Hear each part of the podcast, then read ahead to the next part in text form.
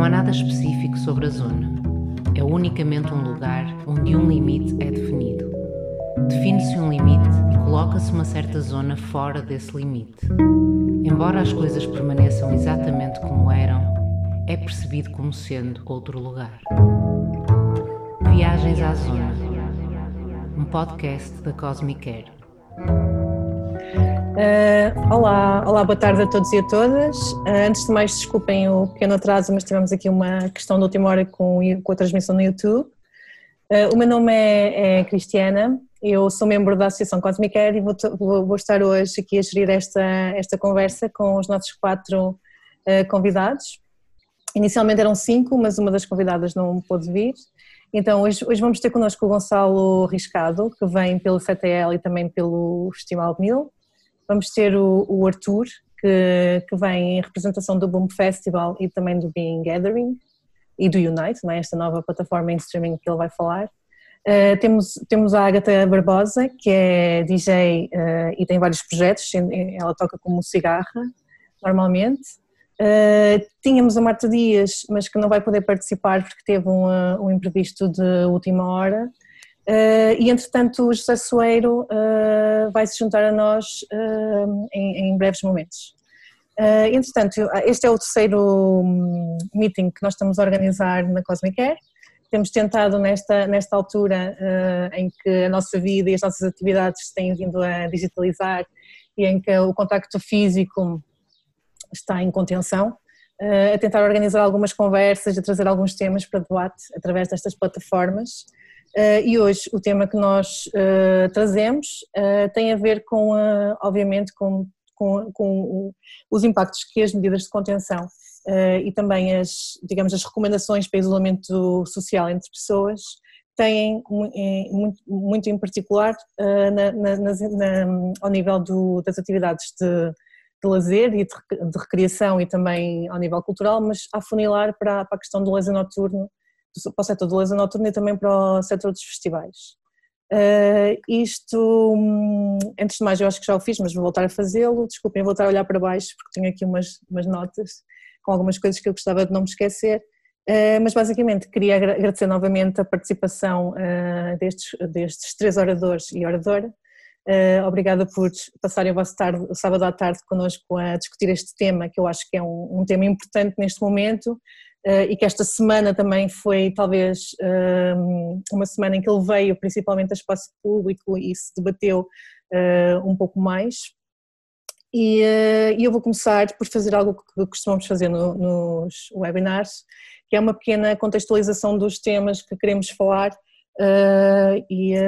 ou seja, assim, para, para, fomentar a discussão que a seguir, que a seguir vem. Por isso vou deixar aqui algumas notas antes de passar a palavra aos nossos convidados. Uh, por isso, basicamente, uh, o setor do, do lazer noturno é um setor que eh, nas últimas décadas se massificou bastante, como sabem, e se tornou, e se normalizou também, não é? Porque num, num passado que não é assim muito distante, era um setor que era considerado desviante, muitas vezes decadente, altamente masculinizado, e que nas últimas décadas então mostrou o seu valor uh, enquanto oferta cultural e, e, e, enquanto também a dimensão económica na cidade depois das oito, não é? como usando a terminologia que, o, a Club Commission usa, ou seja, da cidade à noite, não é? E também trazendo este conceito de cidade de 24 horas, Uh, e permitindo, por um lado, que para nós, não é, uh, pessoas que trabalham e que têm rotinas ou seja, mecanizadas e uh, altamente formais e pesadas durante a semana, tenham então oportunidade de consumir experiências mais ou menos excepcionais e experiências de lazer, ouvir música, socialização, ou seja, libertarmos os nossos corpos também de formas mais alternativas, dançarmos, ocuparmos pistas de dança, etc. Eh, também esta dimensão de nos transcendermos também Uh, e, e, e, que é, e, que é, muito importante e talvez por isso tenha sido um setor, é? tenha sido uma, uma, dimensão, a par dos festivais de, de, verão que também ganharam muita expressão na, na, na última década principalmente, uh, ganharam todo este terreno na nossa vida cotidiana, são espaços incontornáveis de, de lazer e, uh, e muitas pessoas uh, esperam uh, durante a semana pela noite de sábado, por exemplo, ou por aquele festival que vai acontecer no, no, no verão e que estão à espera, que tiveram à espera o ano todo, por exemplo, comprando o bilhete com antecedência, etc.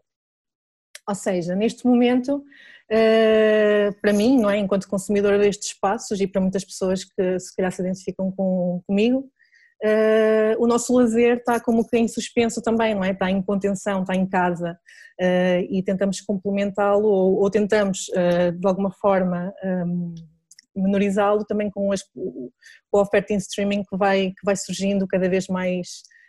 profissionalizada talvez. mas por outro lado, ou seja, esta semana, por exemplo, o, o António Costa fez, quando, quando lhe perguntaram sobre qual, qual, qual, era, qual era o plano uh, para, para os bares e discotecas, o que ele respondeu foi que não está no calendário, não é? Que para além de não dar uma pista ou não dar um sinal de, de esperança, não é? Este, este setor inteiro que está em contenção, com todos os impactos económicos que, e, que traz, uh, é uma afirmação que de certa forma mostra algo que, que, eu, que eu acho que se percebe, não é? Que é a menorização deste setor em prol de outros. Eh, para além disso, obviamente que uh, a crise que nós estamos a viver, uh, esta semana assistimos a várias manifestações na rua, de pessoas que trabalham no setor artístico e cultural, e também em Lisboa, na, na quinta-feira, de pessoas que trabalham em, em bares discotecas e que querem saber quando é que podem abrir e como é que, e, e querem, ou seja, perceber como é que podem aguentar esta situação tão desafiadora sem pôr em causa o futuro da sua atividade, não é? que é o que está em cima da mesa, é a, a, a possibilidade de continuarem com a sua atividade uh, nestes, nestes contornos, uh, ou seja, com um grande, ou seja, estando suspensas durante muito tempo e abrindo também, talvez com medidas de contenção que são irrealistas e que colocam, obviamente, uh, em causa o, o, setor ou, ou, e, principalmente os espaços mais alternativos, uh, independentes e,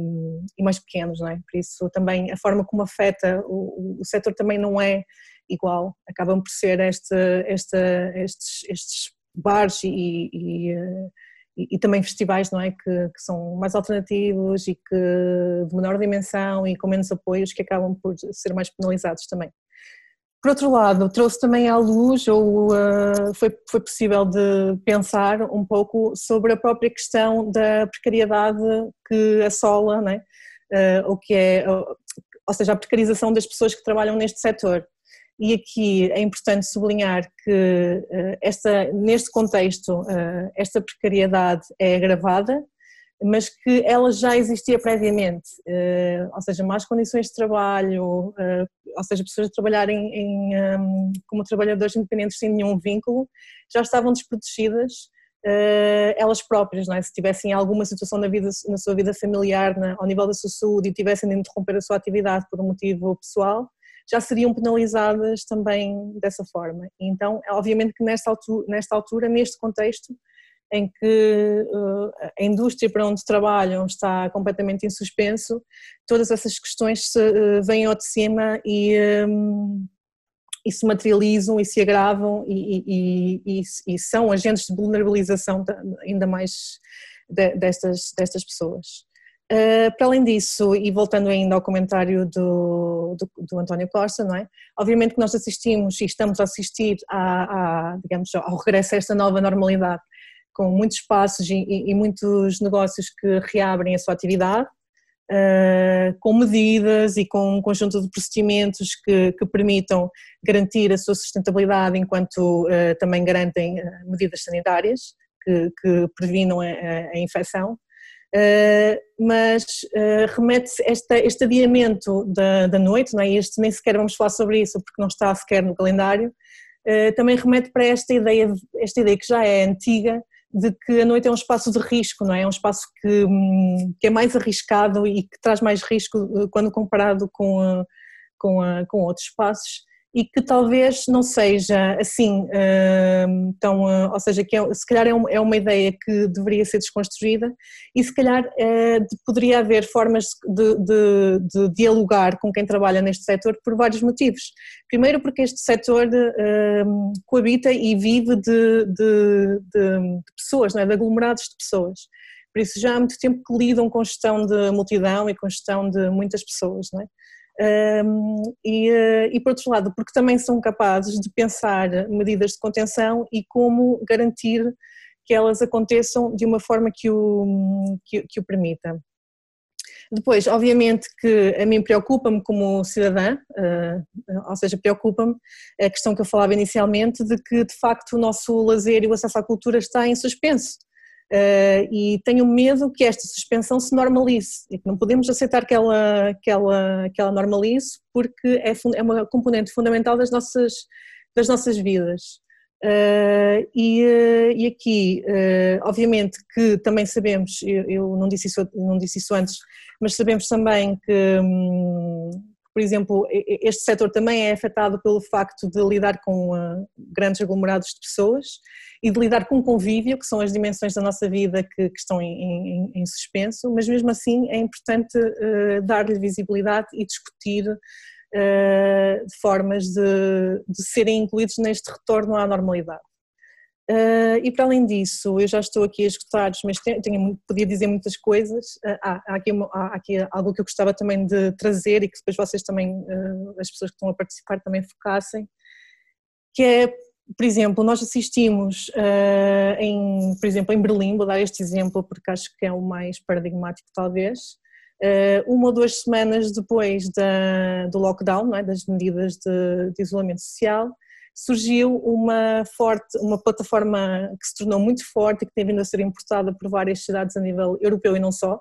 que foi, por exemplo, o movimento United We Stream que é um movimento que procura uh, não, ou seja, não conter o acesso à música e o acesso à, à, à cultura clubbing, mas simultaneamente uh, surge com esta ideia de criar uma almofada económica, né? surge com uma campanha de crowdfunding para, para, para criar uma almofada económica que ajude os, os clubes né? e, e, esta indústria em suspenso a lidar com todos estes, estes impactos económicos. Isso eu não vi ainda nenhum movimento em, em, em, Portugal e calculo que isso se deva também à, à falta de alguma desunião no próprio setor, é? que adia ou, ou, eh, ou que impossibilite ou eh, adie também a criação destes movimentos mais de, de resiliência e que ajudem a, a lidar com os desafios do, de nova, desta nova altura. Bem, eu acho que já fiz assim uma grande introdução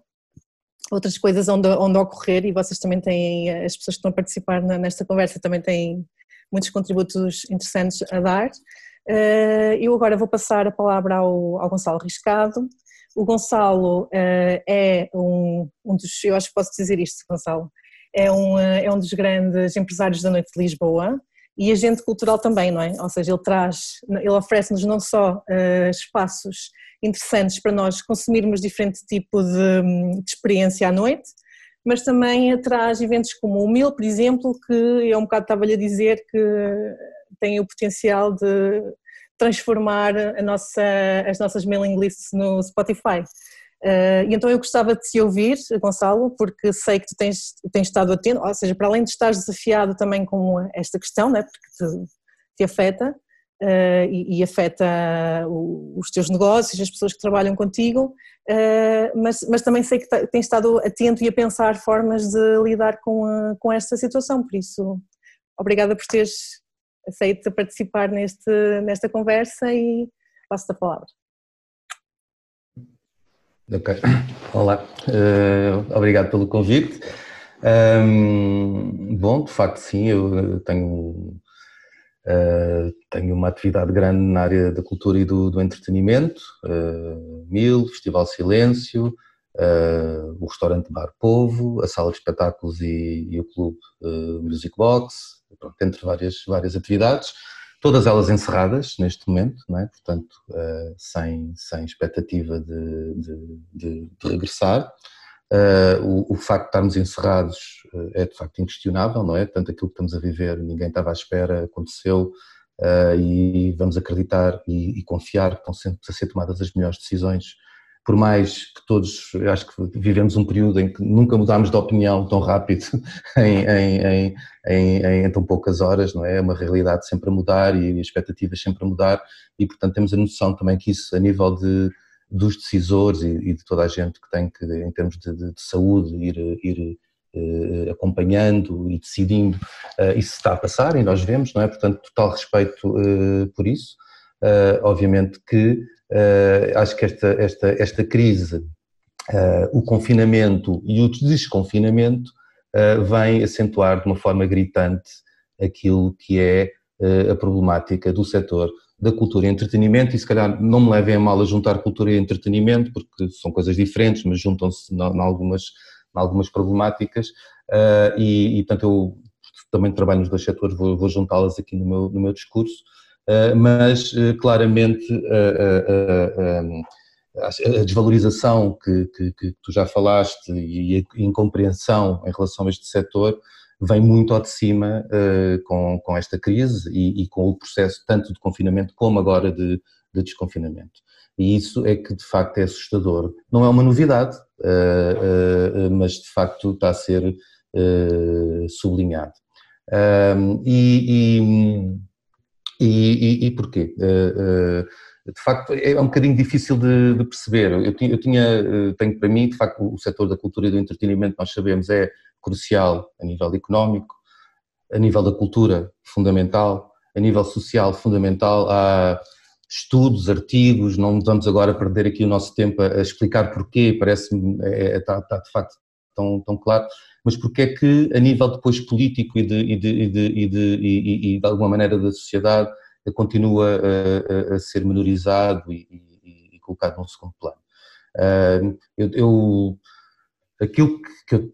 acredito e vamos vendo é que conforme, conforme as democracias vão sendo mais eh, sólidas e, e, e, conforme as populações vão sendo mais educadas, isso tende a desaparecer, não é? E, e a ser valorizado todo, todo este setor. Eu acreditava muito que, que hoje em dia, uh, uh, uh, no meu país, já gostava muito que já estivéssemos num,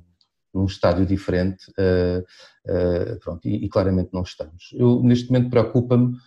obviamente, preocupa-me as condições para podermos trabalhar, preocupa-me muito proteger este ecossistema para que ele possa existir no, no futuro, mas preocupa-me, uh, uh, por causa deste, desta desvalorização, um estigma que pode estar a ser criado e que eu acho que é importante de, de frisar, é que não é a cultura e o entretenimento que propaga o vírus. Eu acho que isto é uma coisa muito, muito, muito, muito, muito importante. Quando nós vamos vendo as soluções que vão surgindo para outras áreas e, e, e devido à importância que lhes é dada, etc, etc, nós, nós, eh, eh, eu quero acreditar que se nós tivermos uma esplanada cheia de gente uh, e à frente começar uma, uma performance artística, daí não resulta a propagação, não é? Portanto, ou se tivéssemos num avião e se em vez do carrinho com com as raspadinhas eh, passasse um DJ a pôr música, não era isso que iria causar a, a, a, a propagação. Portanto, um, ehm, acho que é muito importante uh, uh, começar a olhar para este setor pela importância que ele tem, ehm, não estando, pedindo, obviamente, nenhuma exceção que ponha em perigo todo o trabalho que está a ser feito a nível de de saúde e de contenção, mas que lhe dê condições para começar a trabalhar ou que o proteja para que logo seja possível uh, poder trabalhar. Isso é, é, é crucial. Uh, o que é que eu acho que, a nível de, de, de, de prioridades? Uh, bom, a prioridade principal acho que tem a ver com o indivíduo não é? e com, com, com, o que se tem falado muito agora, e que também não é de agora, mas mais uma vez a crise e todo este processo realça, que é a precariedade neste setor. É?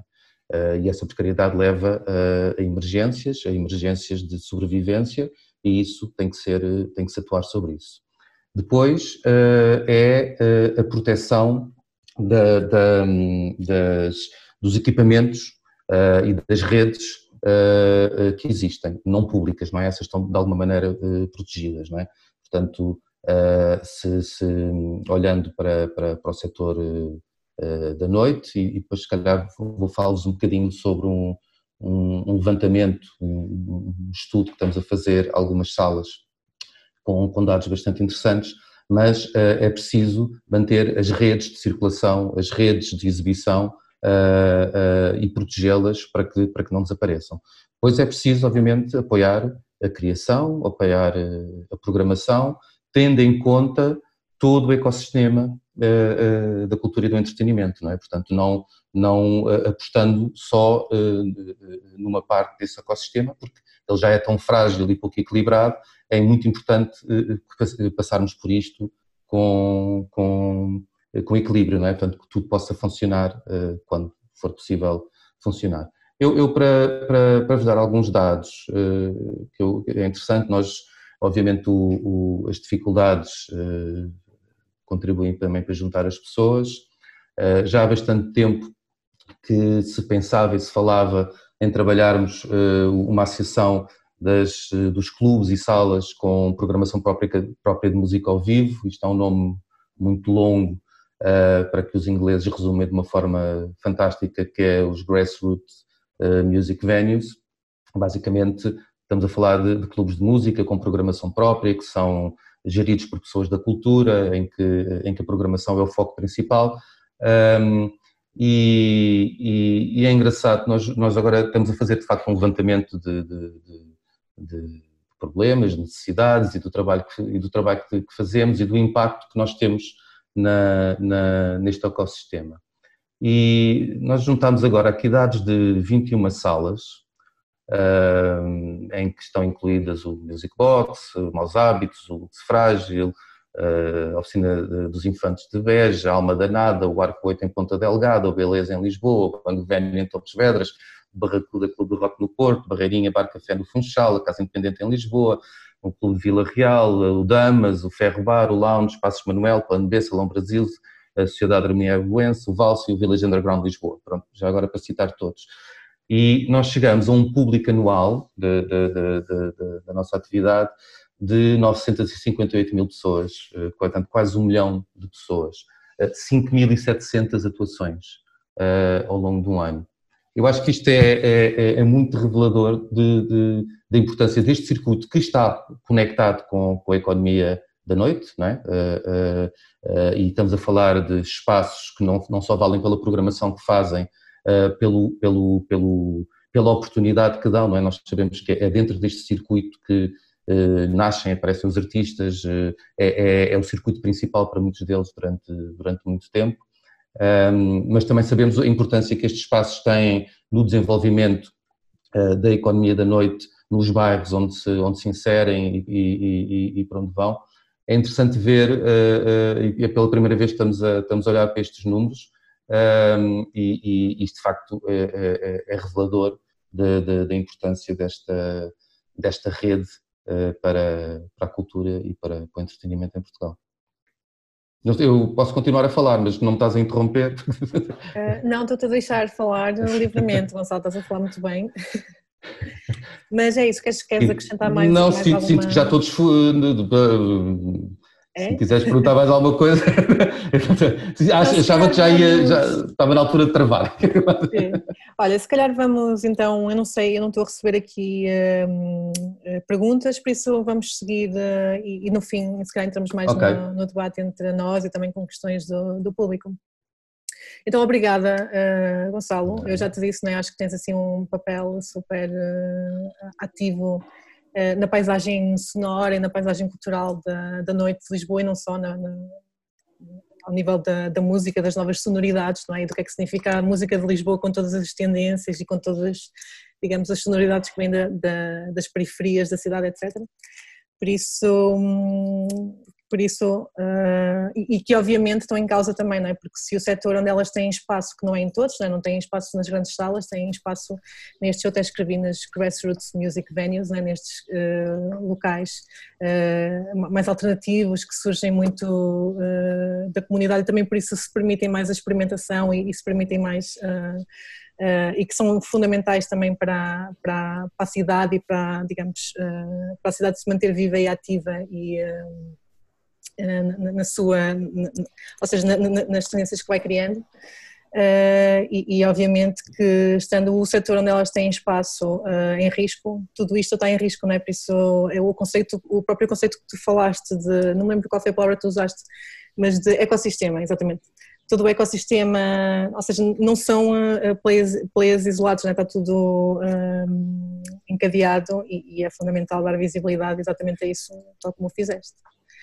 Agora, passando para um outro setor que também está a ser fortemente eh, impactado por, por tudo que, que, estamos a viver neste momento, né, que é novo e que nos traz uh, esta, a palavra incerteza, né, que nos faz eh, dizer a palavra incerteza até, até ela perder quase significado, uh, é o setor dos festivais. E, uh, e, hoje temos aqui o Arthur, que vem, que, que, vem a representação do, do Boom Festival, Festival e do Being Gathering, entre outras coisas que ele também faz. Uh, o Boom, obviamente, que é um, um, festival com o qual temos, temos uma, ligação, uma ligação, porque a própria Cosmic Air foi incubada no, no Boom, não é? Uh, foi um contexto que nos permitiu uh, experimentar e também criar o próprio conceito, que entretanto migrou também para o meio urbano e agora está ativo em Lisboa e, e também noutros, noutros contextos. Uh, e uh, Arthur, vocês foram obrigados a, a, adiar o festival, não é? Uh, para, para, para, para, o próximo ano, com novas datas, e, mas, mas isso não fez com que vocês parassem, não é? E há um bocado falávamos quando ninguém estava a ouvir, quando estávamos em off. que, que na verdade permitiu também a apropriação das, destas novas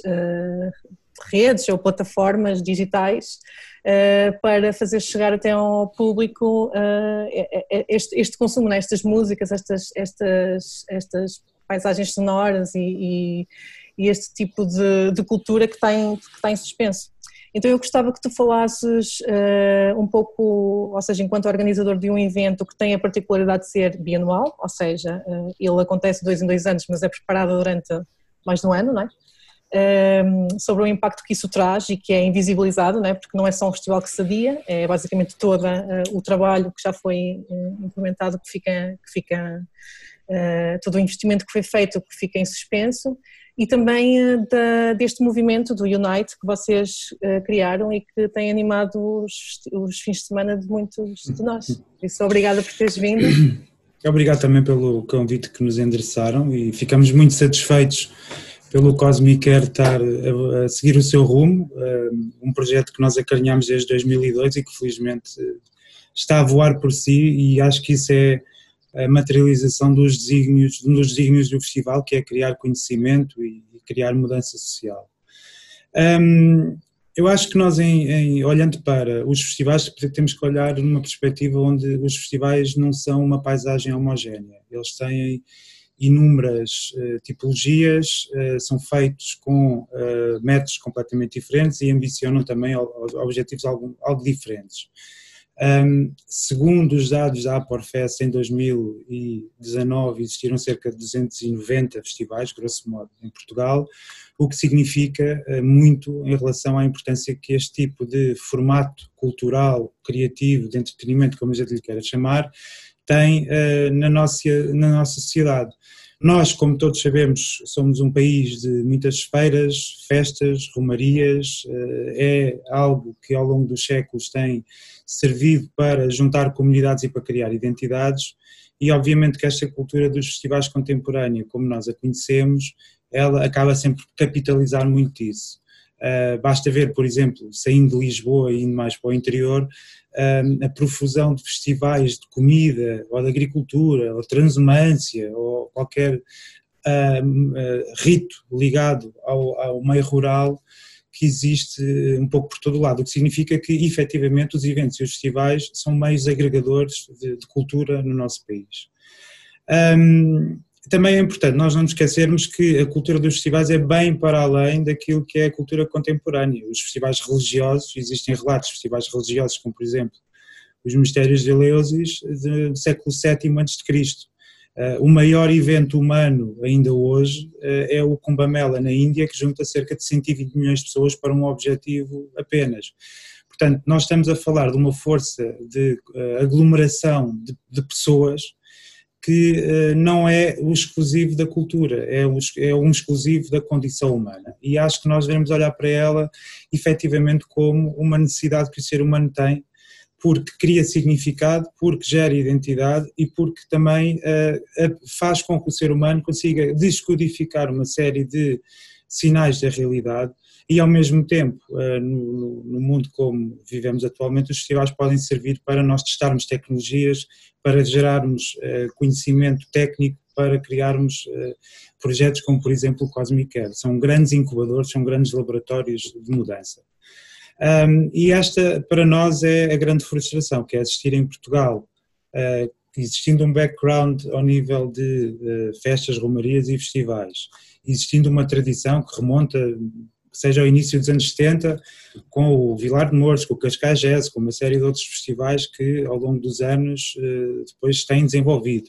Uh, ao nível da música eletrónica, desde o início dos anos 90, quando começaram as raves, uh,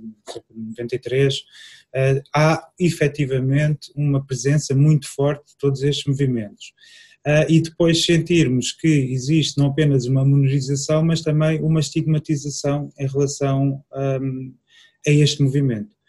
Um, Deixa-me dizer que nós estamos habituados à ostracização e, à, e, à, e, ao preconceito. O Festival Boom, apesar de ser um evento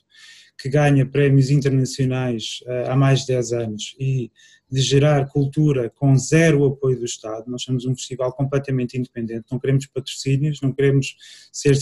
subservientes, nem estarmos dentro de um payroll do Estado, simplesmente quer, queremos que uh, nos deixem trabalhar. E estamos a trabalhar no interior. Uh, e fazer cultura no interior, nós muitas vezes uh, substituímos o Estado daquilo que é o seu serviço público não apenas fazemos cultura no interior, também como trazemos públicos para o interior, como transformamos o interior de Portugal ah, numa imagem positiva para o público internacional, contudo, nós em Portugal muitas vezes somos associados a comportamentos desviantes, a comportamentos de risco, ah, e isto é algo que ah, já achamos é, é infeliz da parte de algum tratamento, alguns setores da nossa sociedade, mas eh, nós também sentimos que demonstra muita ignorância que o nosso país tem perante uh, o setor cultural, criativo e da noite. Eu posso só dar também mais um exemplo, por exemplo, nós em, em Lisboa tínhamos uma, uma, uma, personalidade como o Manuel Reis, que foi fundamental no revolucionar dos hábitos da noite, juntando uh, arte, moda, noite, revitalizando uma área do, do, da cidade de Lisboa, não é? E um, eh, num país onde dão condecorações por tudo e por nada, nem sequer houve, eh, existiram menções oficiais quando uma pessoa como o Manuel Reis morreu. Isto significa muito em relação à sensibilidade e ao conhecimento e à, e à importância que as pessoas dão uh, a fenómenos como a noite e à criatividade, e, e neste caso aos festivais. Um, Dentro da, da, esfera dos festivais, nós gostávamos de propor aqui algumas, algumas uh, análises, digamos assim, de forma a nós olharmos para esta paisagem de uma forma um bocado mais uh, dissecada, digamos assim. Em primeiro lugar, eu acho que nós achamos, nós, Boom, consideramos que existem quatro níveis de análise quando olhamos para os festivais. O primeiro, o primeiro nível de análise é tentar perceber se os festivais são uh, independentes, se são patrocinados por empresas ou são apoiados por autarquias estas três dimensões geram impactos completamente diferentes em relação a qualquer um dos festivais. Por outro lado, eh, qual é que é a composição do público? Se é um público maioritariamente português, se é um público internacional, qual é que é a importância dos internacionais versus portugueses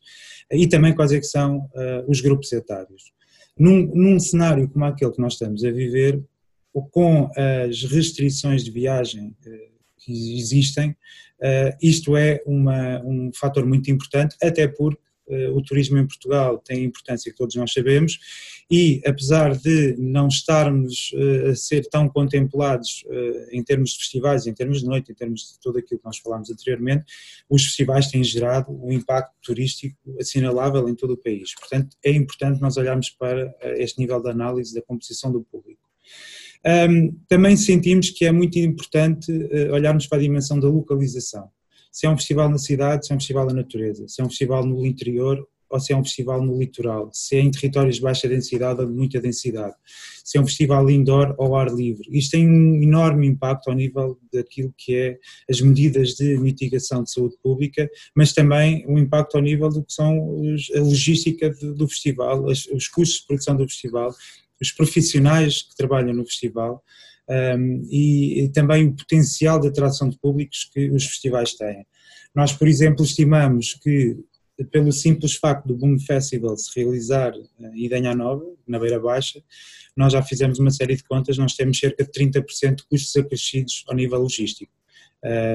não há pessoas, temos de trazer pessoas. Tudo, tudo, tem que ser transportado para aqui. Não existem empresas vocacionadas para o tipo de produção que nós fazemos, que é uma produção muito do it yourself, com muita produção manual e muito trabalho de bioconstrução, por exemplo. E isto é uma dimensão que temos de ter atenção.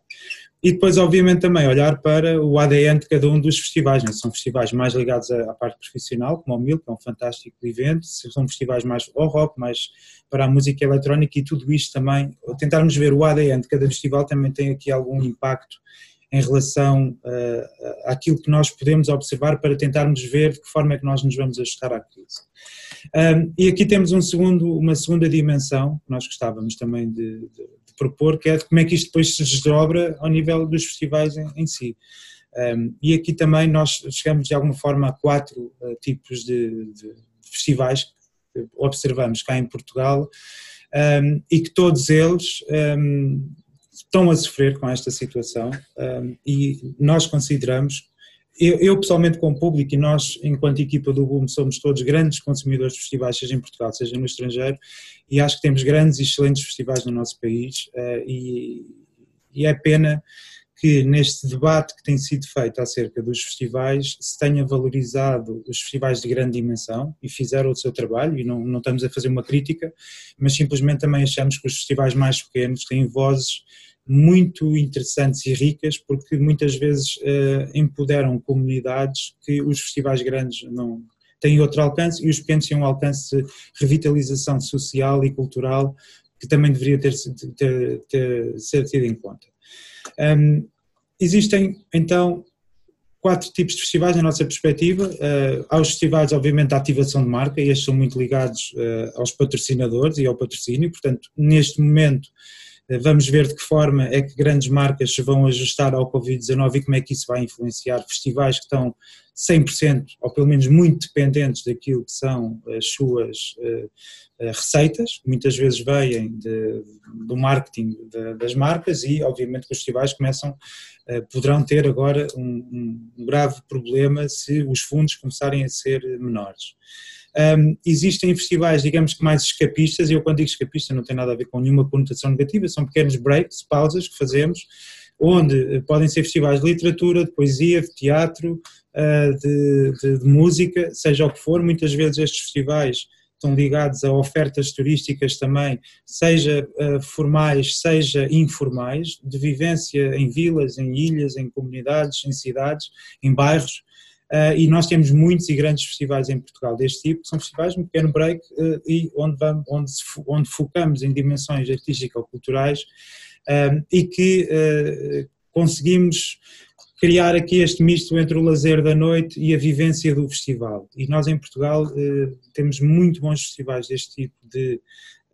tipologia, digamos assim, que é uma tipologia que nós propomos, não é? e estamos, esperemos que não sofram tanto quanto aquilo que pode acontecer.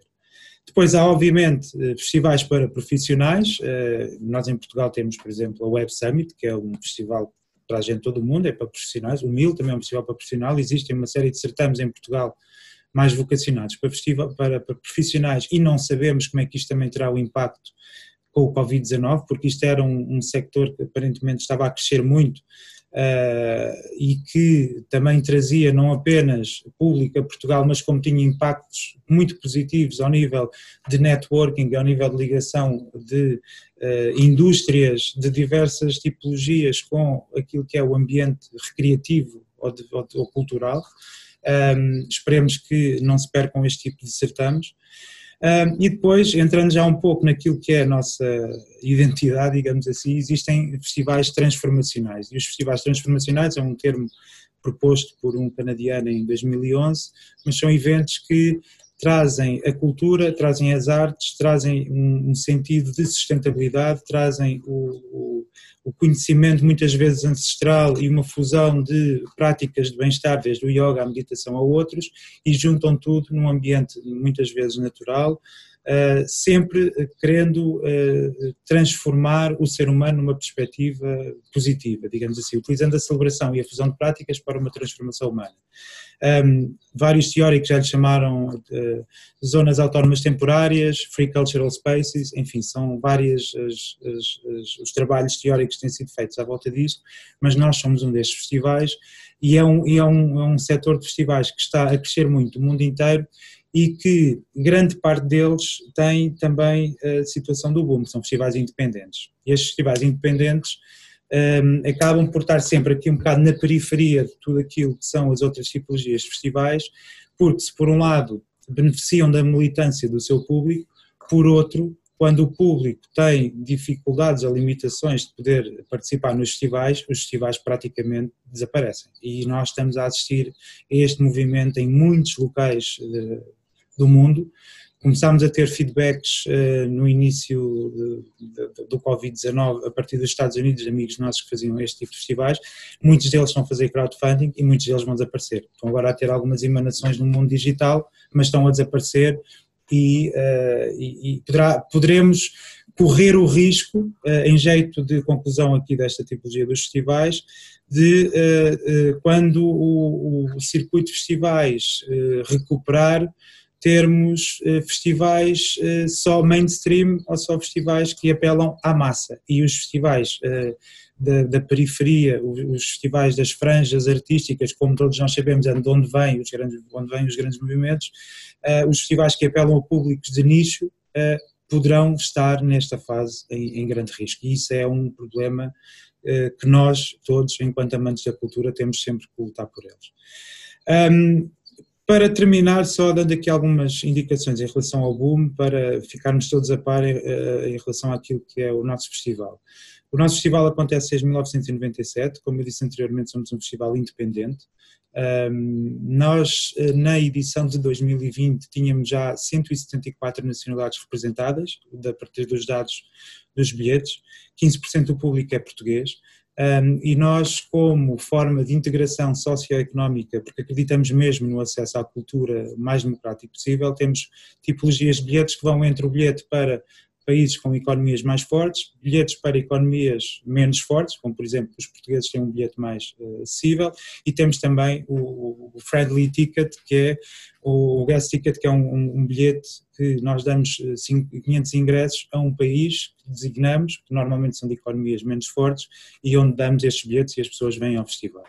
Um, nós, cerca de 77% das pessoas que vêm ao nosso festival têm entre os 25 e os 44 anos, são 57% da população tem entre os 25 e os 34 e entre os 35 e os 44 são cerca de 20%, portanto estamos a falar de uma, de uma população não tão juvenil, digamos assim, é uma população relativamente heterogénea. Desde 2008 ganhamos uma série de prémios eh, dentro da sustentabilidade dos festivais,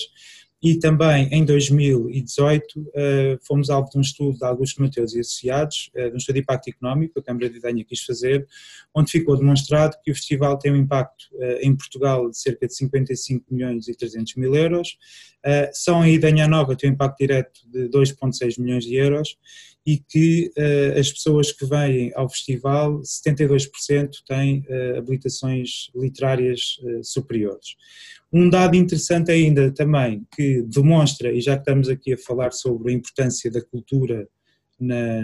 na sociedade portuguesa, o, o, festival em si, uh, só um pequeno exemplo do boom, uh, como o Gonçalo estava a dizer anteriormente, na, na noite temos dados que são avassaladores. e só no boom, cerca de 60% das pessoas que vêm ao boom e que não são residentes em Portugal ficam pelo menos mais seis dias para além do festival em Portugal, com todo o acréscimo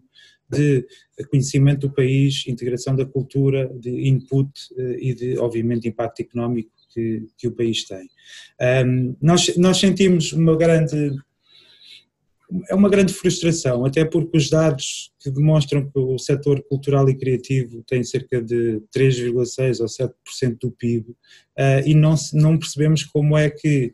com nem 1% que é dado à cultura e com tudo aquilo que os empresários e os artistas e os profissionais do setor cultural e artístico fazem sem muitas vezes sem muito apoio e com todos os impactos positivos que são replicados em toda a sociedade portuguesa, nós não conseguimos compreender quando os factos demonstram que com mínimo investimento existe um grande impacto, não conseguimos compreender uh, tamanha, uh, digamos que, tamanho descrédito ou pelo menos não, dar, não darmos mais condições para que os profissionais possam trabalhar. Um, aquilo que nós queremos fazer no futuro, ou tirando em consideração uh, aquilo que é o Covid-19, eh, aquilo que nós eh, queremos fazer no futuro é precisamente continuar a apoiar aquilo que é o nosso propósito, que é criar uma organização, criar um festival onde eh, as pessoas estão em primeiro lugar. A nossa estratégia foi assumir os compromissos com os trabalhadores têm contrato, as pessoas que são freelancers e as pessoas que são empresas em nome individual, quer os freelancers, quer as empresas em nome individual, são uma grande parte da equipa porque têm inúmeros outros projetos para além do Boom. Aquilo que nós quisemos fazer foi assumir até ao final do vínculo com eles, grande parte deles era até final de agosto, pelo menos assumir uma verba, uma vez que eles assumiram um compromisso com o festival e apesar do festival não se realizar, pelo menos nós quisemos assumir alguma verba, sendo esta a nossa contribuição para irmos contra a precariedade daquilo que é a panágio, infelizmente, nos profissionais do setor artístico. Obviamente que isto tem um impacto económico naquilo que é o boom, porque o boom vendeu bilhetes para uma edição e vai ter que fazer uma edição e meio com os, as receitas de um boom apenas. E isto tem um grande impacto, no entanto, nós vamos tomar aqui algumas estratégias para eh, zelar essencialmente para que o capital humano seja privilegiado e depois algumas estratégias iremos, iremos ajustar. Um, nesse aspecto, nós uh, estamos em crer que um, se nós continuarmos com esta estratégia de apoiar um, eh, aqui uh, o, o, talento local, também ao nível daquilo que poderão ser as propostas do próximo festival, que isto tem que ser tudo integrado, nós iremos conseguir dar um bom contributo. Um, externamente, um, Cris, como dizias, nós uh, trabalhamos, a nossa estratégia foi, uh, por um lado, trabalhar a equipa, uh, a nossa equipa e o público mais ligado à parte da música da celebração, então juntámos-nos com uma série de outros parceiros para fazer uma plataforma que é o Unite, onde estamos a fazer streaming, mas por outro lado, nós iniciámos uma série de, de entrevistas, conferências, webinars que vamos fazer agora em diante, chamada Boom Toolkit for Covid-19, onde estamos a convidar uma série de pensadores, ativistas, doers, thinkers, changemakers, pessoas que têm orbitado à volta do boom, eh, onde queremos ouvir as suas reflexões, eh, as suas dicas, eh, as suas estratégias para o presente e para o futuro, porque o festival é efetivamente um acontecimento onde o conhecimento é importante e nós queremos também não perder esta oportunidade de transmitir para todo o mundo, porque há muito mais perguntas do que respostas, todos nós como seres humanos, portanto se nós pudermos apoiar uh, reflexões e esta, e, este, e esta partilha de informação, uh, ficamos felizes. Um, por último, um, nós uh, temos aqui algumas, algumas considerações sobre o impacto do Covid-19. Por um lado, nós, eh, como eu disse anteriormente, vamos eh, fazer alguns ajustes na programação ainda mais. Nós sempre valorizamos muito o talento português e os artistas portugueses e as empresas, quer locais, quer portuguesas. Vamos ainda fazer um reforço sobre isto. nós sentimos muito problemática a ligação entre a sustentabilidade e estas normas de saúde pública. Por exemplo, nos eventos estava, através do, do setor da música e dos festivais, desenvolveu-se muito esta cultura do copo reutilizável uh, e de, de, da abolição do plástico, que extravasou para toda a sociedade e nós estamos com muito receio de fazermos uma regressão de décadas com toda esta situação do Covid-19. Aliás, em algumas cidades já se vê uma quantidade assinalável de luvas e de máscaras descartáveis pelo chão e nós temos algum receio que os festivais sofram por isto e que a cultura do descartável e do plástico volte a entrar. E por outro lado, nós que somos, somos um festival que temos uma. A herdade onde se realiza o festival é nossa uh, e é num local natural, nós temos também algum receio sobre uh, aquilo que serão as normas para desinfecção do espaço público nomeadamente com uh, e potenciais agentes de poluição nos, eh, nas linhas de água, eh, temos algum receio e estamos algo expectantes para ver o que é que pode acontecer. Estamos também a fazer uma candidatura com alguns cientistas da Fundação Champalimau para fazer alguns testes sobre a possibilidade ou não de como é que é o comportamento do vírus, como é que é o teste de eventuais pessoas que vêm ao ambiente festival, como é que elas poderão ser testadas, etc., para tentarmos criar aqui algum, algumas metodologias que nos possam indicar, mesmo que experimentais que, possam, que nos possam indicar aqui alguns vislumbres de uma saída. Um, e depois uh, também sentimos, por um lado, que um, não é algo que nos afeta muito, porque o nosso festival é relativamente alternativo e nós, os, os bilhetes do Boom são vendidos sem anúncio de programação, uh, mas nós sentimos que todo o setor dos festivais mundial uh, ficou muito desequilibrado com a importância dada a artistas e a agências em comparação com aquilo que é os promotores e os técnicos e, e o público. Ou seja, hoje em dia, muitas vezes as agências e os artistas fazem leilões para ver quem é que paga, qual é o festival que paga mais para uh, cada país. E eu acho que isto tem que ser também uh, reformulado para que os festivais consigam sobreviver, que é a indústria musical também tem que dar um sinal uno de forma a que uh, quem leva o bolo, que é diminuto, seja só uma parte e depois todos os artistas eh, locais, os técnicos, os promotores, etc., fiquem com a parte, a parte inferior. Um, da nossa parte, iremos sempre, uh, e para terminar, uh, fazer o máximo para que consigamos gerar conhecimento de forma a prepararmos para o, o pós-cenário uh, mas não conseguimos compreender algumas incongruências, não conseguimos compreender como é que permitem ter pessoas numa praia, e como o Gonçalo diz, não é a música nem a cultura que fazem o vírus, mas há milhares de pessoas numa praia, mas qual é a diferença entre essas milhares de pessoas numa praia e num festival ao ar livre? Quer dizer, não, não percebemos como é que são permitidas milhares de pessoas em estações de metro ou em estações de comboio e não são permitidos abrirem-se alguns clubes ou alguns locais de fruição musical ou teatral ou, ou qualquer outra estirpe. Uh, e aí, uh, obviamente, que temos que, enquanto agentes culturais, uh, lutar para que esta nova perspectiva sobre os aglomeramentos humanos não, não se torne algo com tantos limites e com tantos regulamentos que torne inviável eh, a fruição social. A cultura deve ser e sempre foi uma fruição social. Eu acho que é por isso que nós também temos que ter um, ehm, lutar por isto no futuro e nós enquanto Boom iremos sempre fazer esta esta luta daqui em diante ainda mais. Ah, obrigada, Arthur, pelo teu, uh, pelo teu contributo e também por trazer, trazer todos estes temas que, que trouxeste à discussão e que são super importantes e, e também já agora pelo esforço que vocês fazem em colocar o capital humano, ou seja, valorizar o capital humano em, em prol de, de, outras, de outras coisas. Uh, e, e, tu falaste algo que, que é esta questão de, dos, são de facto os, os, eventos e os estabelecimentos com caráter mais alternativo, não é? independentes, que não dependem de apoios governamentais ou até de, de publicidade, não é? de, ou seja, de hum, publicitação de marcas ou uh, patrocínios, não me estava a ocorrer a palavra, que, hum, que, que acabam por estar mais em risco, não é? E, uh, e fazendo a ponto também para, agora para, para a Ágata, não é? para, para a apresentação que, eu, uh, que, que, a Ágata vai fazer, nós, para além de, de tentarmos trazer uh, pessoas que representassem a cena mais alternativa dos festivais e também da, da cena urbana, não é? que, que, tu representaste e o Gonçalo também, queríamos ter também vozes que estão do lado do, dos artistas e que também estão, estão do, do, lado das pessoas que trabalham no, no, no setor, não é? que têm outro tipo de atividade e uh, tínhamos convidado a, a Agatha né, para vir representar, ela é DJ e, e faz, faz um monte de outras coisas que ela vai explicar, uh, para falar também então na primeira pessoa enquanto, ou seja, enquanto artista, mas também mulher e também como mulher que não é portuguesa, né, e reúne todas estas, estas características, como é que também esta crise afeta, afeta o setor artístico e também como é que a forma como, como afeta não é, como tu dizias e, e muito bem, Arthur, eh, não é uniforme, não é? Eh, depende sempre, ehm, ou seja, das, das características e, dos a priori e condições iniciais que esses artistas já, já têm.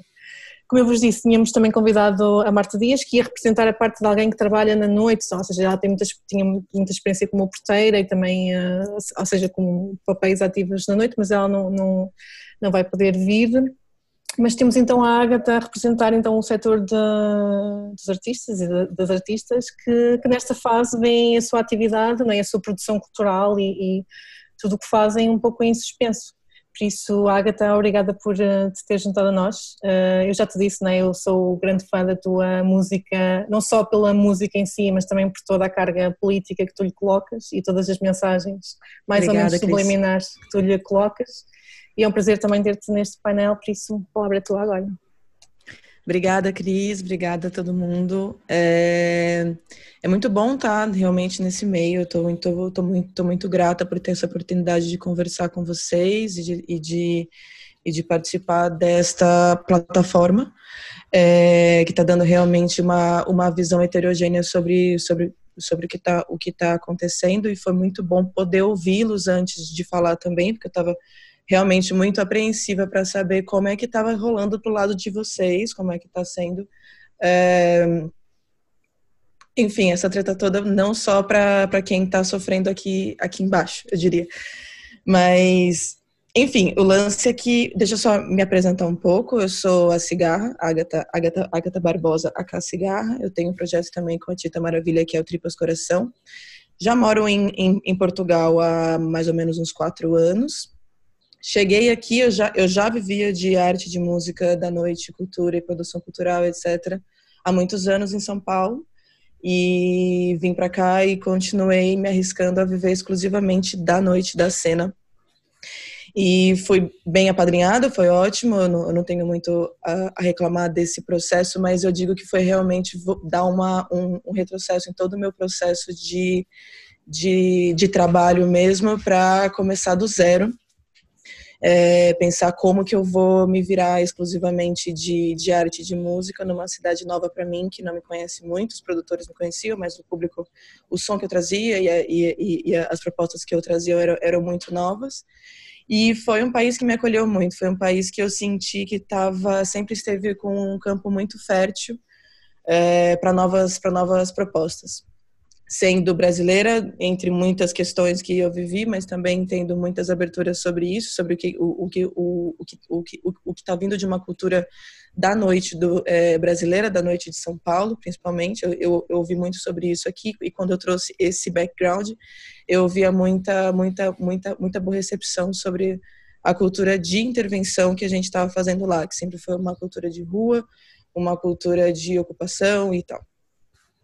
E aí, enfim, é isso. Aí chegando aqui eu tive todo esse. É, é, é, tive muitas residências, tive muito, é, estou muito, né, com, com, com Music Box, mas também com Damas, também com Casa Independente, também em outros, em, outra, em, em outras cidades e pela, e pela Europa como, como um todo. E, e esse processo, para mim, é, foi, foi muito empoderador de como realmente me virar num país que, quando eu cheguei aqui, disseram disseram que Lisboa ia ser a nova Berlim, né? E toda essa, toda essa ideia demonstra um pouco qual é a valorização que o país tem, de alguma forma, sobre a cultura. Então, se essa sempre foi a propaganda, mas na verdade, enfim, eu vi isso um ano antes de vir para cá. Aí eu vim para cá. Aí falaram que ia ser o ano que vem vai ser a nova Berlim. Não, porque o ano que vem vai ser a capital da cultura da Europa. Não, porque o ano que, enfim. Aí chegou o Covid e aí a gente vê que na verdade quando a gente tem um incentivo que a gente tem a cultura agora, fala assim, mas espera aí, o que que é a prioridade, né? É interessante o que o, o, o Arthur trouxe. É, quando a gente vê realmente que tem é, quando a gente vê a, a notícia de que os aviões estarão cheios e, e, e poderão voar na sua capacidade máxima a partir do começo de junho agora, né? E a gente não pode encher uma sala de espetáculos, a gente entende o que é prioridade, né? Quando a gente vê que, enfim, os nossos, os apoios que a gente está clamando, quando a gente vê que, que a gente quer ser reconhecido há tanto tempo como trabalhadores reais mesmo do país, e aí o, o, o auxílio que, que, que mandam para gente, primeiro é de um milhão e depois chega a 30 milhões, que na verdade vai ser distribuído para fazer grandes eventos pelas juntas, e não realmente o dinheiro que eu preciso ter na minha casa para pagar o meu aluguel, realmente trabalhando equidade entre os artistas do país inteiro, a gente vê que realmente isso não é, é prioridade. E, e para quem que estão olhando, que, qual é realmente o interesse da cultura. Então, enfim, eu quero, eu quero realmente que venha esse novo, esse novo interesse, assim, porque quando foi realmente para acolherem de mim toda essa arte revolucionária que a gente traz enquanto mulher, que a gente traz nesse nosso lugar de fala, que é não branco, que é, é decolonial e tal, enfim, recebi muitas propostas quando estava tudo bem e, e, etc. Agora eu quero ver o que que vão, né, colheram de mim, colheram dessa nossa dessa nossa dessa nossa cena para montar o que que é uma um, um, um espectro da arte em Portugal para o resto desse de, de, da, da, da, da Europa e tal.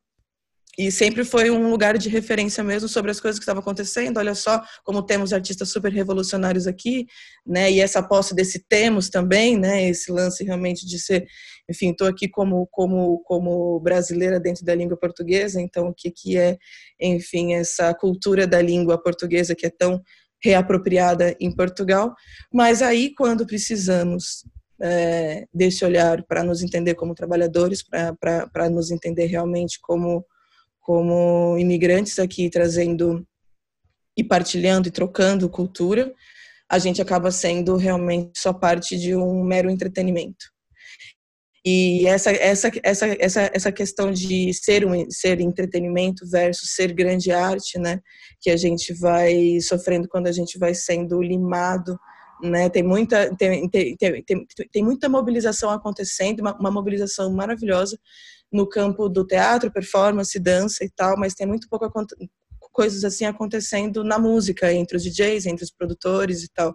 E isso não é exatamente por uma só por uma questão do hoje, do que a gente está vivendo agora, por uma dificuldade talvez né, que a gente gosta de realmente aglomerar e suar e ficar colado com a caixa de som. Não é só isso. Eu acho que é também parte de uma dessa ideia da gente como, como, como entretenimento, é tipo um passo atrás mesmo, é, de como a gente também, enfim, eu não quero que tudo volte a ser como era antes. Eu queria, na verdade, que isso fosse parte de uma grande revolução e tomara e tomara que seja, porque a gente chegar no ponto no ponto que chegou é realmente já uma desvalorização do nosso trabalho anteriormente. É, a gente vive de, de, de forma é, é, independente, né, num mercado informal e, e, e, e, desarticulado há muito tempo, justamente porque e ser e ser e ser músico em, em Portugal nunca foi uma grande profissão né? Não é, é, é, é muito raro eu descobrir gente como eu que vive exclusivamente disso. Tive 13 eventos de, é, é, cancelados nesses, ne, nesses tempos e isso tira totalmente a minha renda porque eu vivia disso.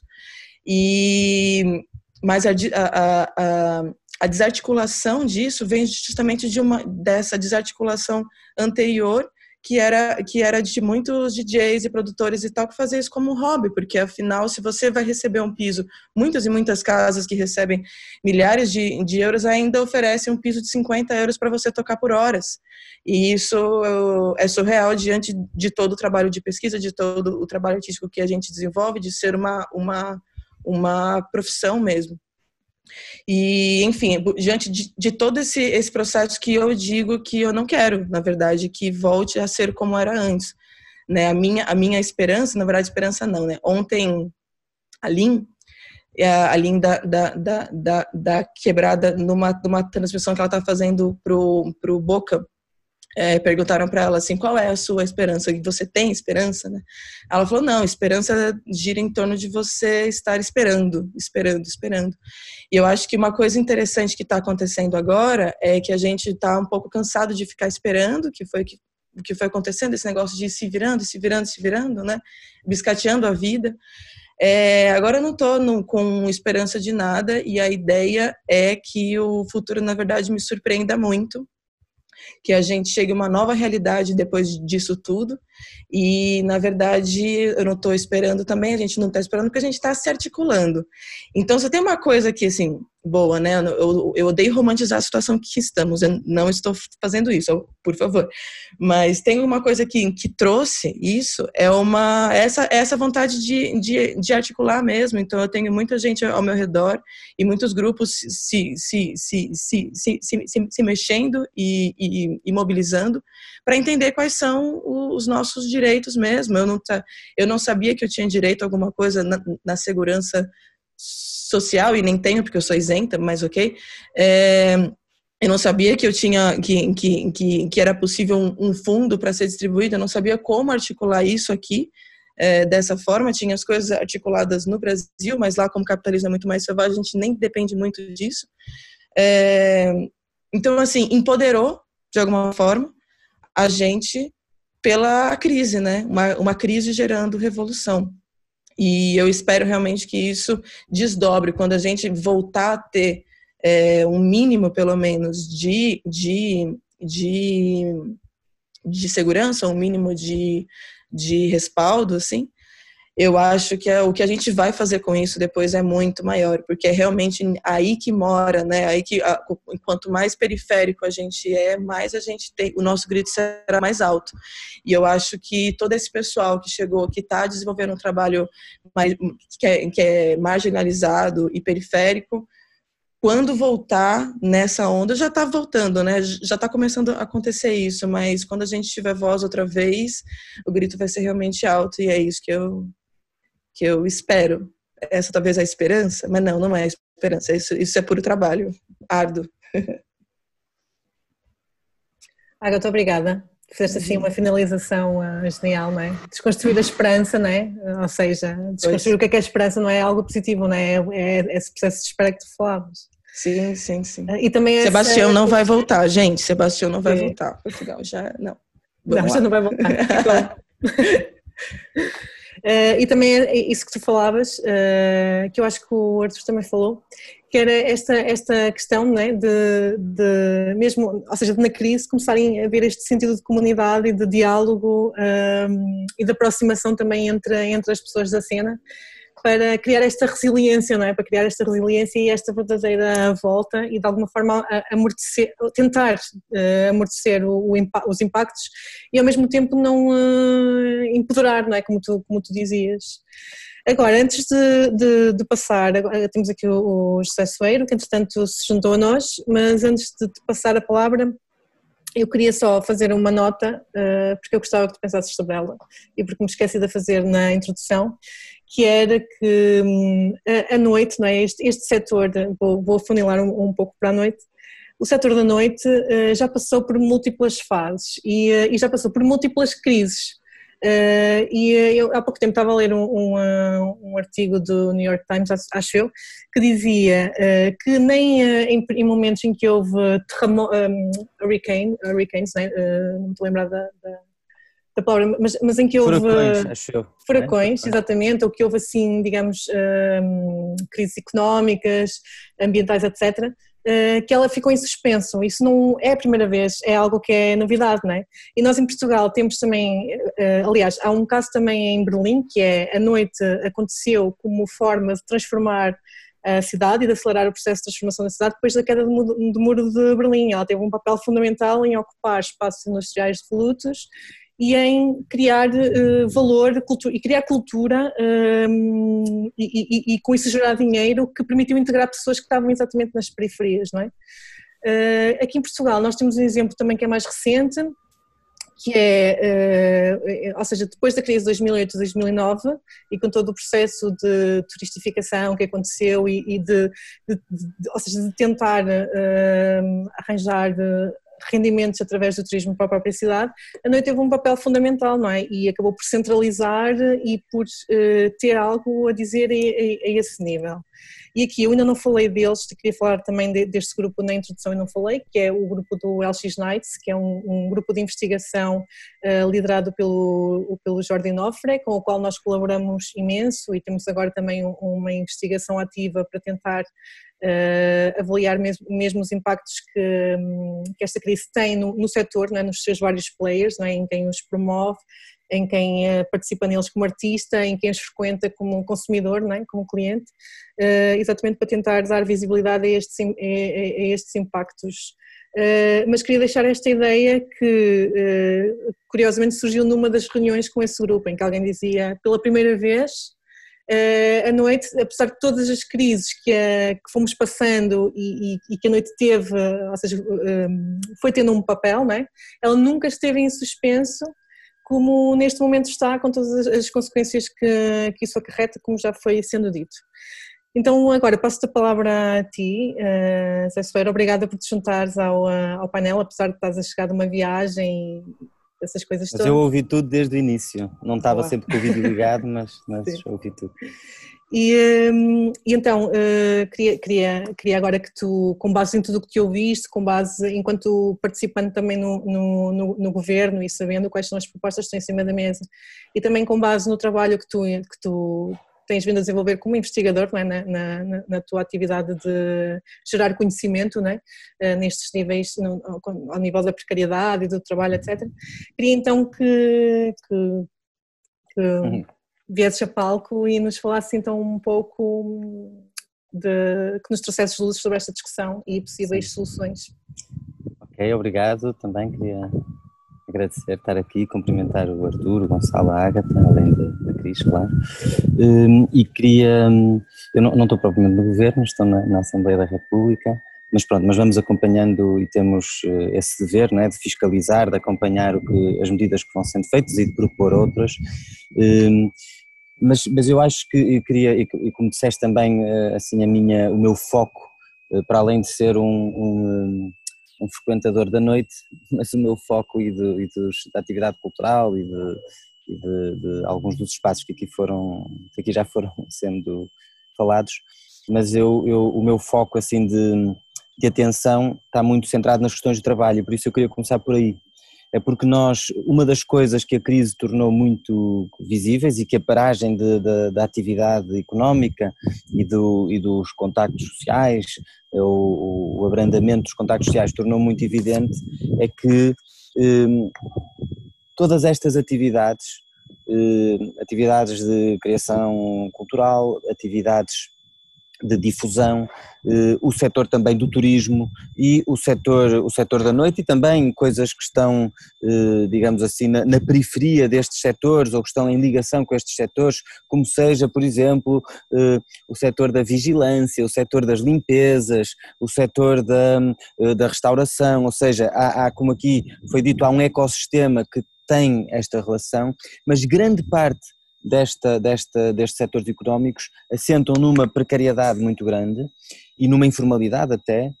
e, e, eh, enquanto existe, digamos, enquanto vão existindo solicitações, enquanto eh, a economia cresce, enquanto o turismo estava a crescer, essa precariedade ou o impacto social dessa precariedade era mais ou menos eh,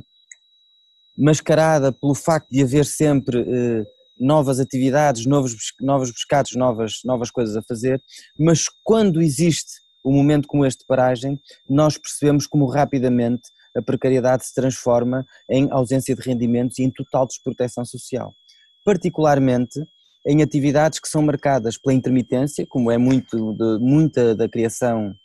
cultural eh, e também dos, dos espaços, de, dos eventos, das iniciativas, dos, dos, dos, festivais, mas também de outros encontros, eh, e que é marcado também pela sazonalidade e pela informalidade. Ou seja, intermitência, sazonalidade, informalidade, que são características que, estão, que são eh, estruturais na, nestes setores, transformam-se num contexto de crise rapidamente em desproteção social e numa situação que é insustentável para muitas pessoas porque ficam sem rendimentos e ao contrário dos trabalhadores que estão mais enquadrados, que têm contratos por conta de outrem, que estão, digamos assim, que têm outro nível de proteção social, ficam completamente fragilizados. Eu tenho a sensação que uma parte importante da, das pessoas que eh, circulam e trabalham nestas, nestas atividades estarão enquadrados como recibos verdes ou eh, farão parte do universo do que se vem chamando os emprecários, ou seja, aquelas pessoas que são empresários em nome individual, mas na verdade têm uma condição mais próxima do, do precário do que do empresário e por isso, por isso se, se vem chamando a esses, são cerca de 300 mil em precários, a que se somam cerca de meio milhão de trabalhadores eh, independentes, de pessoas estadas como trabalhadores a recibo verde. Eu creio que uma grande parte dos 100 mil que aqui falaram, de pessoas que estão diretamente a trabalhar nos festivais, ou dos 130 eh, mil que estão inscritos como eh, fazendo parte de atividades culturais, uma grande parte são trabalhadores a recibo verde. E eu acho que isto é uma, é uma questão que nos diz respeito a todos, é no fundo nós pensarmos, primeiro, de, de, deste universo, faz sentido que este seja o enquadramento dominante, fará para uns, não fará para outros, em que circunstâncias é que faz sentido? E em que circunstâncias é que nós devíamos mudar este paradigma, porque em muitos casos provavelmente poderíamos ter um enquadramento muito mais baseado em contratos, ainda que fossem contratos de uma semana, um mês, no caso de um evento ou eh, de outro tipo, ehm, e quais é que de facto correspondem a situações em que faz sentido as pessoas estarem eh, como trabalhadoras independentes ou até como empresárias em nome individual. Há uma parte, Portugal tem, é um dos países com mais empresas em nome individual e com mais empresas, e isso acontece por ter muitos também empresários em nome individual ou pequenas empresas que muitas vezes são formas, no fundo, de eh, enquadrar relações que seriam relações de trabalho. Qual é o problema ou, ou, qual é a realidade com que, com que todos, com todos nós nos confrontamos e, sobretudo, as pessoas que, que estão nesta situação se confrontaram? É que, com a paragem da atividade, as pessoas ficaram sem rendimento e os apoios sociais do regime dos trabalhadores independentes são uh, altissimamente insuficientes. Para as pessoas que estavam no primeiro ano e, portanto, que estavam isentas de contribuições, começaram por não ter qualquer apoio, apesar de cumprirem as suas obrigações contributivas, que não existiam porque estavam isentas, mas, enfim, não, não incumpriram nada junto à Segurança Social e estavam sem nenhum apoio, passarão a ter, segundo o anúncio que foi feito pelo Governo, só no próximo mês, ou seja, passado três meses da paragem da atividade, ou quase três meses depois, da paragem de atividade, março, abril, maio, e só em junho passarão a ter um apoio que é de 219 euros, meio indexante de apoios sociais por mês, 219 euros por mês, é, enfim, é muito abaixo do limiar de pobreza. Para quem fez as suas contribuições todas eh, certinhas, direitinhas, no regime dos trabalhadores independentes, tem um apoio que pode ir até ao máximo dos 635 euros, que é sensivelmente o, o, valor do salário mínimo nacional, mas esse é o valor máximo. A maior parte das pessoas vão receber valores mensais de entre 219 eh, e 438 euros, o que é miserável, o que é objetivamente miserável. Hum, e, portanto, eu acho que nós precisávamos, uma primeira, uma, uma primeira questão é que nós precisávamos pensar sobre isto. E mesmo algumas pessoas que, eh, que tinham, como a Agatha dizia, que trabalhavam, por exemplo, como DJs, ou como músicos, ou como atores, intérpretes, eh, ou outras profissões na área da, da, da, música, das artes do espetáculo, complementavam o seu rendimento com biscates eh, em áreas que também tiveram paragem, como o turismo ou como precisamente a, a noite. Ou seja, trabalhavam num bar, num restaurante, num café, e portanto há aqui uma dupla quebra de atividades e uma dupla perda de rendimentos quando as pessoas têm, enfim, complementam os seus rendimentos com várias atividades. E em muitos casos, esses outros pescados eram trabalho informal. Eh, eh, em Portugal, supostamente, há 27% da riqueza produzida que é eh, do âmbito da economia informal. E a questão da informalidade é que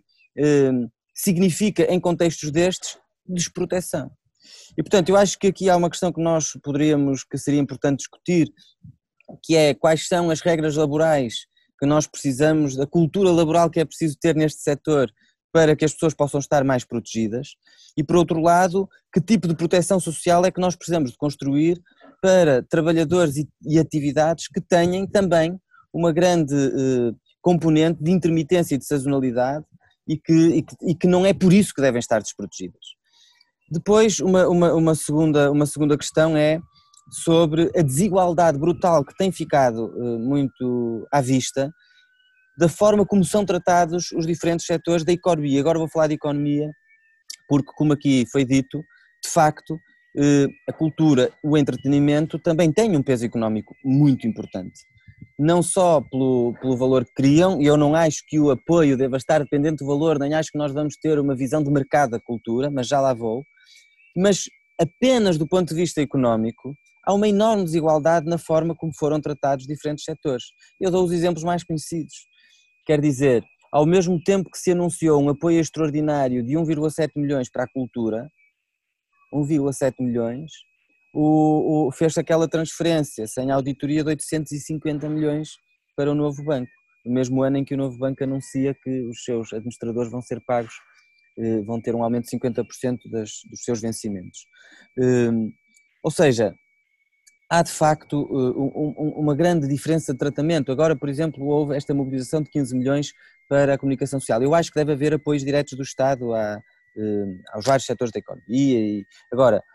é preciso discutir os critérios, sobretudo esta, esta enorme desigualdade do modo como o próprio Estado valoriza e cede aos interesses, à mobilização e aos lobbies de determinados setores e desvaloriza outros. Aquilo que tem acontecido, particularmente no setor da, da cultura, é absolutamente ridículo.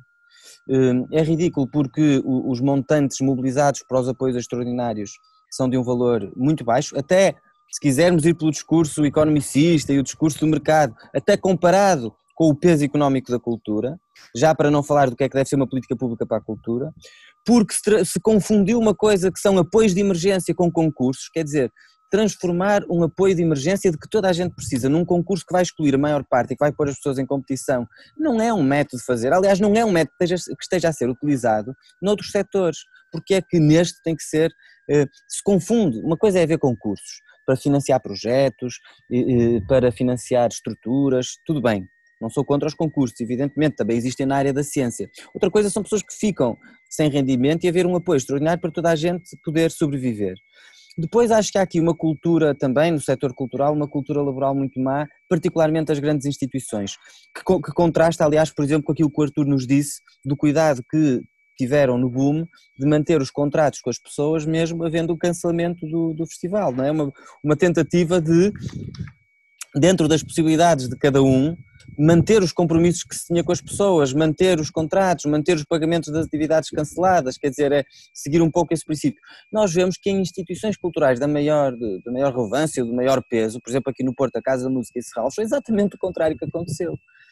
Quer dizer, instituições culturais que são financiadas pelo Orçamento de Estado, a Casa da Música recebe 10 milhões de euros do Orçamento de Estado, apesar de dizer-se que é uma instituição privada, mas é uma instituição privada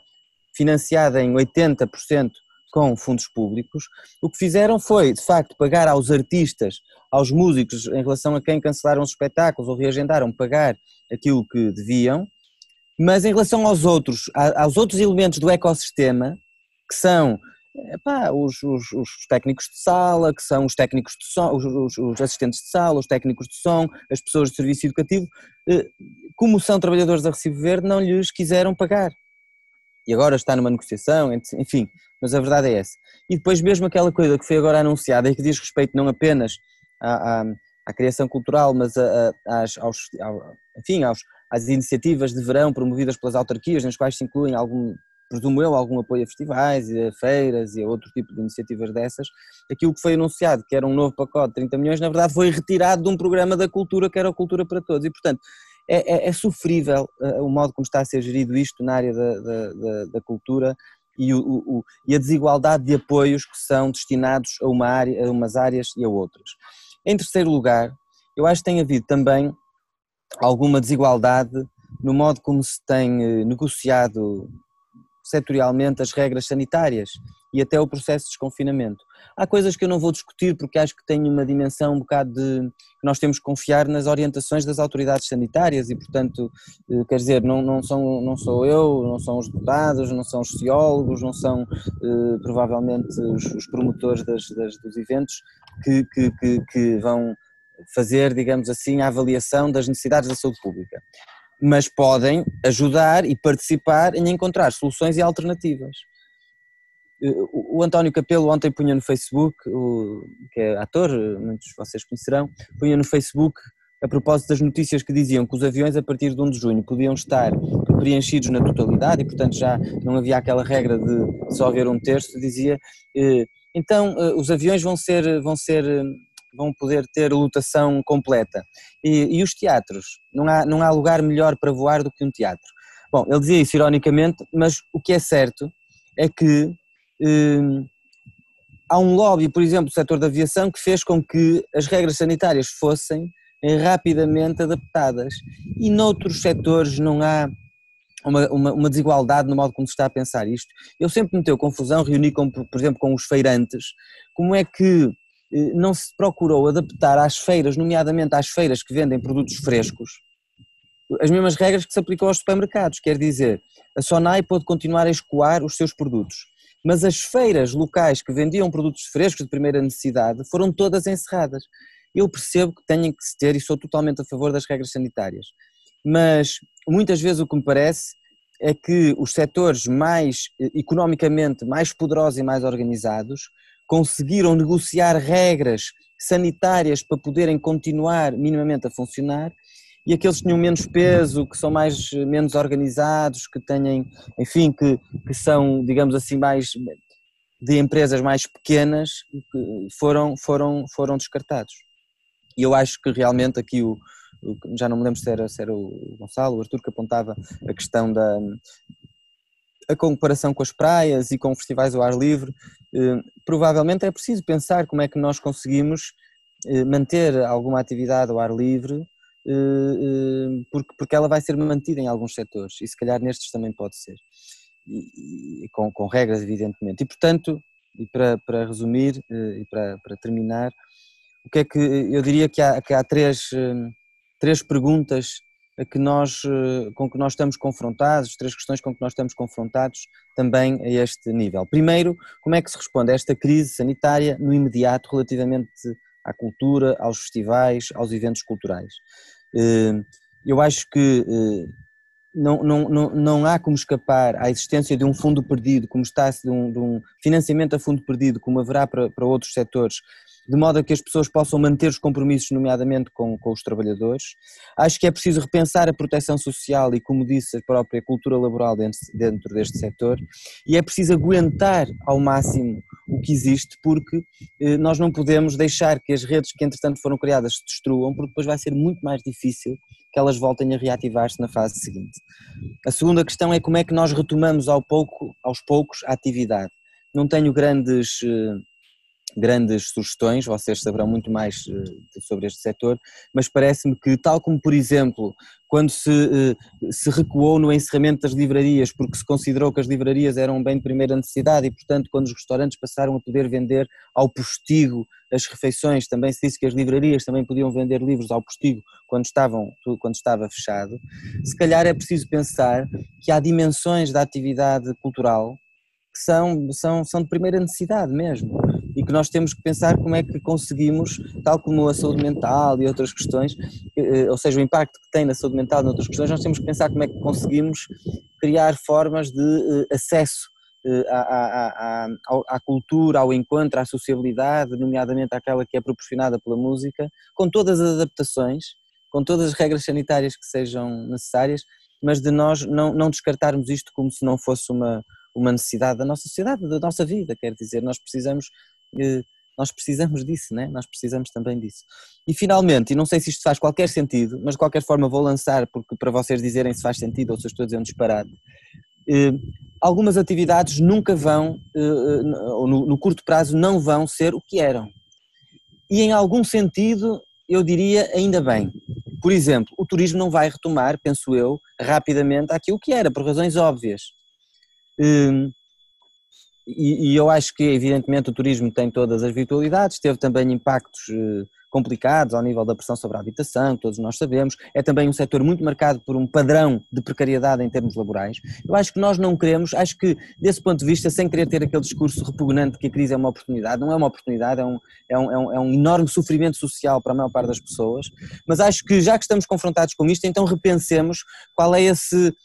a que, a, que, a que, entre aspas, normalidade é que queremos regressar, que seja diferente da normalidade que tínhamos do ponto de vista de muitas destas coisas. Eu não quero que haja milhões drenados de apoios públicos para retomar o turismo nos mesmos termos que nós tínhamos com o mesmo grau de precariedade e de devastação das cidades. E, portanto, se calhar está uma oportunidade para pensarmos que outro tipo de turismo é que podemos ter, alicerçado em que, em que, em que é na natureza, na música e noutros, noutros aspectos, que outro tipo de, de ou seja, e, e mesmo como é que nós podemos reorientar alguma inteligência, capacidade instalada para outras atividades. Termino com isto, o, o, creio que foi a associação de festivais, há várias, eu não conheço profundamente, não sei, não me lembro qual, qual foi, mas era uma associação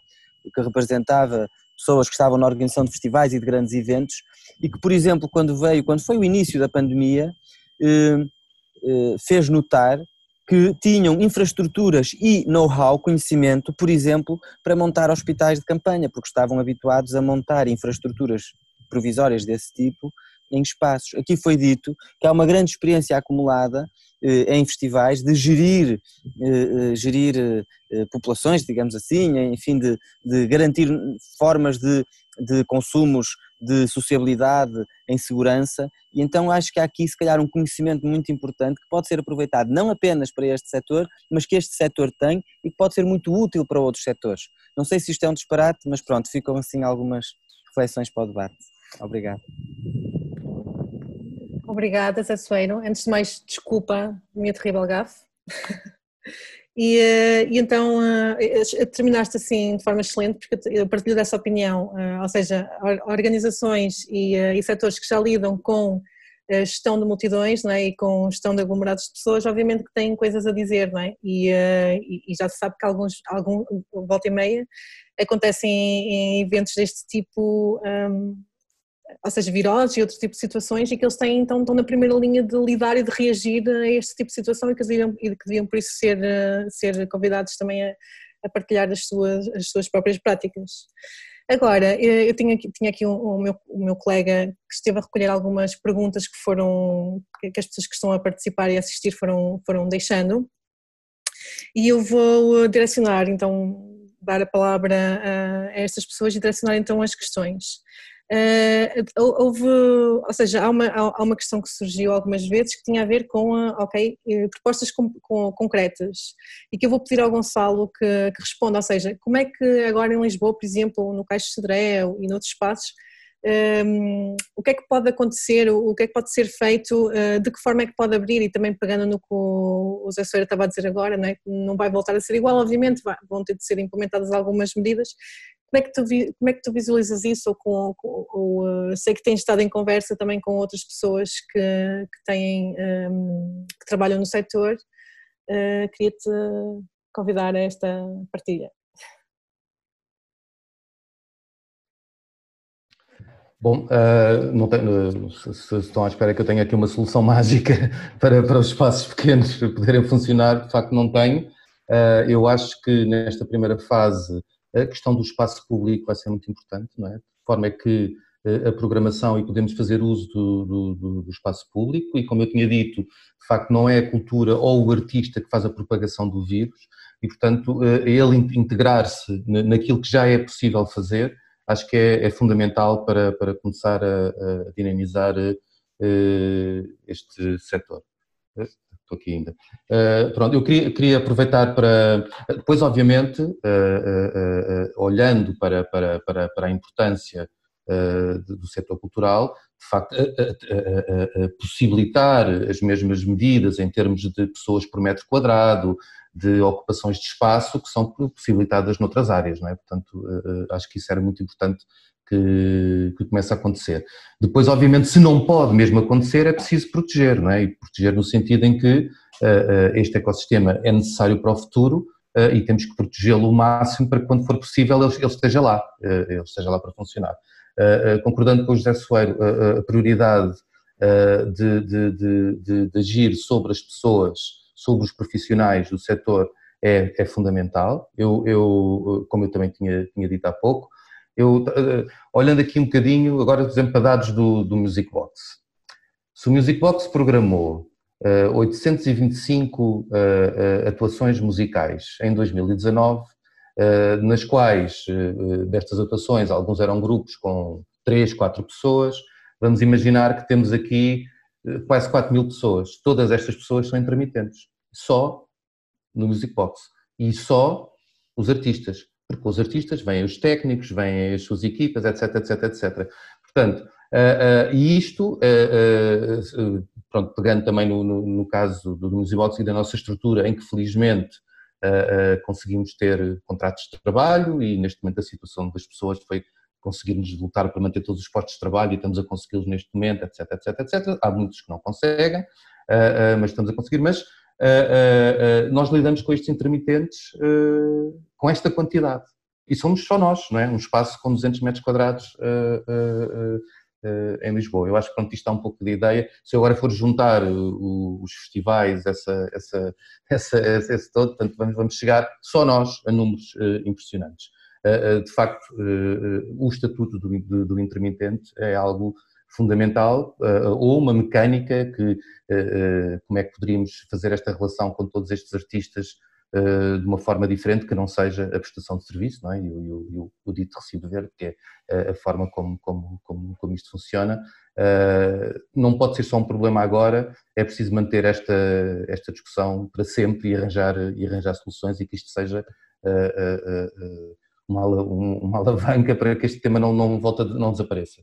Um, como eu também tinha dito, e, e acho que é, que é, muito importante, e pegando um pouco no, no Arthur estava a falar de quais são os festivais que vão sobreviver e quais são os circuitos que vão, vão ficar, acho que é muito importante uh, uh, uh, manter e preservar os circuitos alternativos, os circuitos onde os artistas nascem, onde os artistas têm hipótese de explorar, onde os circuitos em que apostam nas pessoas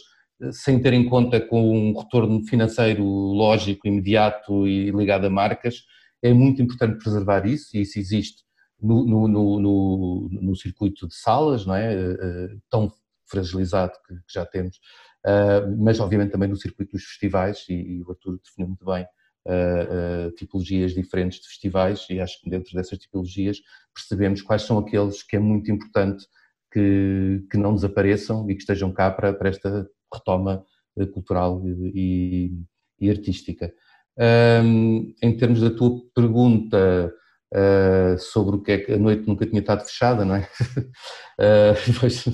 não tinha, e, e, eu penso que muito rapidamente, e agora com o desconfinamento, se não, não, não, não houver nada regulado que permita uh, quem está no terreno fazer qualquer coisa, vai passar a acontecer o desregulado, não é? Portanto, é natural que assim será, não é? Não, não, não, não, não se consegue parar uh, uh, a necessidade e a vontade de, de se juntarem as pessoas é? à volta da música. Sim, acabaste por tocar num ponto que tinha a ver com outra questão que, que foi colocada, que era o que é que ia acontecer à noite formal, não é? se, se fosse posto em causa se aparecesse, e obviamente nós na, na Cosmic era, ou seja, nós trabalhamos com drogas e, e algumas ilícitas, não é? Então, nós sabemos que, mesmo na ilicitude, as pessoas procuram e, e têm os comportamentos na mesma e, e, e surgem formas de, de, manter esses consumos. E, achamos que o mesmo acontecerá eventualmente com a noite, não é? Uh, se a noite, como nós a conhecemos, uh, formalizada, com um conjunto de condições de, de segurança, etc., uh, ruir, não é? Que esperemos que não, não aconteça mesmo Obviamente que hum, as formas informais de auto-organização, não, é? não é o do it yourself e as festas eventualmente em contexto mais privado ou as velhas festas, eh, ou digamos as festas uh, ilegais em contextos mais rurais, etc., vão ressurgir uh, porque as pessoas não vão deixar de querer ter esse consumo, não vão, não vão, não vão deixar de, de as procurar, não é? Então, obviamente que essa é uma reflexão que nós também vamos ter internamente. Uh, agora, eu, eu, tenho aqui também uma questão para, para seja, tinha aqui mais duas ou três, mas uh, se calhar vou-te fazer a ti, Ágata. Uh, havia uma questão muito concreta que, concreta que te era dirigida e que perguntava se, a, se esta profissionalização que falavas vem acompanhada de faturas hum, ou, ou, eu acho que aqui tem a ver se, se, o trabalho é formalmente pago ou se é informal, não é? Pago debaixo da mesa, com, pronto, é, acho que é mais ou menos esta a pergunta que a pessoa quer, quer, quer fazer. Se essa profissionalização é acompanhada desta, digamos, formalização uma meta, né? Como, como, como meta de profissionalização, de reconhecimento, com certeza, com certeza. É, uma vez que a gente sabe que esses impostos que a gente está dando vai reverter para a gente, que a gente tem essa segurança de que em momentos como esse a gente vai ter algum, algum respaldo, claro que, que, que mais e mais pessoas vão realmente se regularizar com, com, com, com com as finanças, aderir a isso, e aí vai começar a ser o contrário, né? Hoje em dia as casas oferecem, é, oferecem não, as casas exigem, e outras não, e aí tomara que dê essa, esse, essa, essa, que vire a chave para a gente agora falar assim, não, a gente quer realmente que, que isso seja regularizado, porque isso vai contabilizar para mim, porque depois eu, vou, eu, eu, eu posso debitar, porque se acontecer alguma, alguma treta, ou enfim, eu posso ter aposentadoria, tipo, sim, artista pode ter aposentadoria, que surreal. Então, eu acho que, que, que, quanto mais a gente a gente responsabilizar com isso, mais a gente tem que lutar com isso também é, e exigir de, de, volta. Agora, se continuar também do jeito que está, se realmente não for uma, um, um, um, paradigma bom, eu acho que tipo, vai continuar sendo esse meio a meio. Tipo, sim, tem aquele que é de baixo, que completa a nossa, a nossa renda, e tem aqueles poucos que a gente tem que realmente enviar e, e, ser, e ser regulamentado com isso. Mas isso também vem com toda uma, uma, uma profissionalização de uma cena que está é, marginalizada no sistema total, né? Tipo, não é só uma coisa de quem já tem residência aqui, mas é tipo, tá, e como é que vai ser reconhecido todo esse pessoal que está trabalhando é, é, super informalmente uh, que nem tem a residência ainda, que são imigrantes que estão alimentando todo o que é esse turismo que se, que, que se ganha milhões e milhões e não tem esse olhar para isso. Esse pessoal, por exemplo, agora não existe nem noção de como contabilizar, não tem nem noção de como ajudar. Então, assim, todas as iniciativas que estão que, que, que sendo tomadas é, oficialmente, elas são para as pessoas que têm tudo regulamentado. Agora, para quem não, não tem, beleza, interessante que o CEF li, li, liberou a residência para todo mundo que conseguiu fazer um pedido, mas pessoal que ainda estava com, com isso agendado, que foi esse boom que chegou agora, todo mundo sabe que chegou realmente um boom de, de imigrantes no último ano, né? E o que fazer realmente com esse pessoal? Então, assim, não tem um olhar para, por exemplo, iniciativas que nem o Anjo 70 fez, o, o, o, o crowdfunding que, que eles fizeram, que ao, a, a, ao responder o formulário deles, eles não estavam perguntando se você tinha residência fixa, se você tinha, não estavam pedindo o número de segurança, né? Estavam lá te perguntando, enfim, por equidade mesmo, se você é, é trabalhador da arte, o que você faz, se, se você é branco ou não, se você é mulher ou não, se você tem filhos, quantas pessoas que você sustenta aqui, e diante disso eles faziam realmente a divisão pensando em, em equidade. O Palco 13 fez, fez a mesma coisa, a distribuir comida, e você você precisava simplesmente falar sim eu moro aqui sim eu trabalho aqui eu te, vou te dar meu, o, o, meu o meu endereço. E foram chegando os alimentos para gente. Então se ao invés realmente de injetar uma grana é, diretamente as câmaras para fazerem os eventos, para tentar fazer, né, alimentar ali talvez um Santos que vão querer fazer de alguma, de alguma forma e mandar tudo só pro, pro Pimba. Enfim, se, se ao invés disso reconhecessem que tem um pessoal que está trabalhando diretamente com, com, com, com quem o governo não consegue contabilizar, Beleza, então vamos alimentar esse tipo de, de ação e reverter uma grana para o Anjo 70, reverter uma grana, sabe, para o pessoal que está conseguindo fazer um trabalho direto, que está conseguindo distribuir uh, uh, alimento. O, o RDA era, era, era outro que estava em Lisboa distribuindo uh, almoços e tal, estava, enfim, são, são iniciativas ótimas. Então é isso, a gente tem que olhar sim para quem a gente é, para quem está regulamentado e, e, incentivar que a gente continue realmente pensando, repensando e exigindo que os nossos impostos sejam, sejam bem, bem administrados, mas também temos que olhar para quem não tem nem a capacidade de ter isso. Obrigada, Agatha. Uh, tenho, eu tenho aqui também uma pergunta para o Zé Soeiro, mas primeiro vou fazer uma para o, para o Arthur que é uh, se, se, tu achas, ou seja, agora nesta fase que nós estamos a viver tinha acontecido várias coisas, não é? desde concertos em drive-in, não é, dentro do carro, até tipo, digamos, o aumento, uh, o aumento também desta cultura streaming, é? de festas, de festas em, em streaming em, em, isolamento. Também está toda a, toda a gente a olhar para, para, para o desconfinamento da noite uh, na, na Ásia. Tu próprio estavas a falar há bocado, uh, e se calhar até seria interessante falares também, ou seja, de um outro exemplo de desconfinamento da, da noite em Israel, não é? Uh, ou seja, de que forma é que tu achas que estes, estes processos, né, este stand-by por um lado e por outro lado este processo de reinvenção em confinamento vai mudar, ou se não vai mudar, a importância da fisicalidade, não é? ou seja, a importância da, um, da participação presencial não é? E convivial das festas? Um, eu acho que há duas, há duas partes aqui que nós devemos refletir sobre. A primeira é o comportamento individual e a segunda é a parte do lado da promoção do espetáculo em si. Um, da parte do comportamento individual, eu acho que nós, seres humanos, como seres sociais, nunca vamos conseguir uh, transpor para o ambiente do drive-in ou para o ambiente digital aquilo que é a, presença eh, física, o contacto humano, o ambiente eh, ou de festival, ou de clube, ou de bar, ou de esplanada, eh, num outro contexto. Acho, acho muito difícil isso acontecer. Agora, temos obviamente que nos ajustar a uma questão pandémica, de saúde pública, que naturalmente vamos ter que ver as relações entre proximidade, desinfecção, eh, roupa, superfícies, etc., e como é que elas são afetadas ou não pelos espaços físicos em si. Mas aí, aí existe eh, conhecimento a ser veiculado pela ciência e que devemos estar sempre atentos, eh, e pelas direções de saúde ou por outros, outras fontes científicas e devemos estar atentos a isso. Tenho algum receio de que se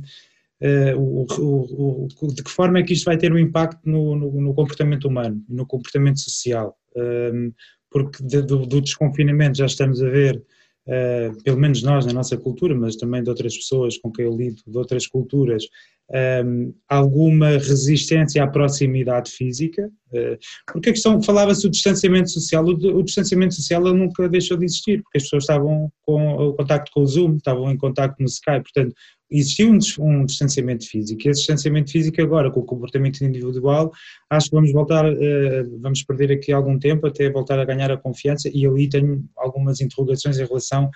ao quanto tempo ele uh, irá levar, mas também ao papel de cada ambiente para propiciar este contacto. Um, ao nível do, da promoção em si, um, aquilo que nós estamos a assistir o streaming, digamos que é um prelúdio de um movimento um pouco maior, que é o, o movimento que há uns anos atrás o Second Life estava a, a propor e que hoje em dia, uh, através de plataformas como o Twitch uh, e outras, mas essencialmente o Twitch é de alguma forma uma videogamificação da cultura de clube ou da cultura de festivais. E eu aí tenho alguma resistência porque gostava que a nossa cultura, quer de festivais, quer de clube, não se tornasse uma cultura dos e-festivals ou e-clubs, da mesma forma que existe os, o e-sports. Eh, uma coisa é jogar, acho que é fácil jogarmos Playstation um com o outro à distância, eu não me estou a ver a dançar uma pessoa, por exemplo, Agora o Gonçalo fazia o Music Box virtual e eu estava aqui, estava outra pessoa em Nova Iorque a dançar um artista. Quer dizer, é interessante a experiência, mas não é a mesma coisa, até porque os locais têm uma, uma característica, têm uma mística, têm, um, têm uma identidade que tem um impacto sobre nós seres humanos, eh, seja ao nível emocional, seja ao nível eh, até da própria apreensão da arte. Uh, mas eu vejo esta tendência a crescer bastante. Uh, mais uma vez aqui, uh, está neste momento a decorrer um festival, hoje à noite vai ter o seu segundo dia, que é o Lightning in a Bottle no Twitch. o Burning Man também vai ter uma edição virtual, o Electric Daisy Carnival também vai ter uma edição virtual e há uma tendência que eu vejo, por exemplo, nos Estados Unidos, muitos festivais a irem nessa direção, até porque eles têm tal massa crítica ligada ao IT eh, que se calhar não existe tanto aqui, mas eh, há efetivamente uma reorganização para o, para o meio virtual daquilo que é a experiência do festival e já com algumas estratégias de monetização, já se está a assistir isso. As pessoas fazem login e podem já fazer uma monetização em relação ao, ao festival e em relação à fruição do festival. Um, portanto, eu acho que na realidade estamos a assistir um bocado a isto, é, por um lado, uh, tentarmos apalpar algum terreno dentro do, do, do, contexto do comportamento individual e social e por outro, uma transição de, de uma parte da indústria para o ambiente virtual que pode ter os seus benefícios para quem não está a ter a experiência, mas eu pessoalmente gostava, ou nós, Boom, temos refletido bastante sobre isso, gostávamos que, não, que a cultura dos festivais e dos clubes não se tornasse como a cultura dos videojogos e podemos correr o risco disso acontecer, que é uma forma muito fácil de domesticação uh, de, daquilo que é o comportamento social. Se de repente agora nos tornarmos uh, seres consumidores de clubes ou de festivais em ambiente virtual, portanto, uh, facilmente domesticáveis também.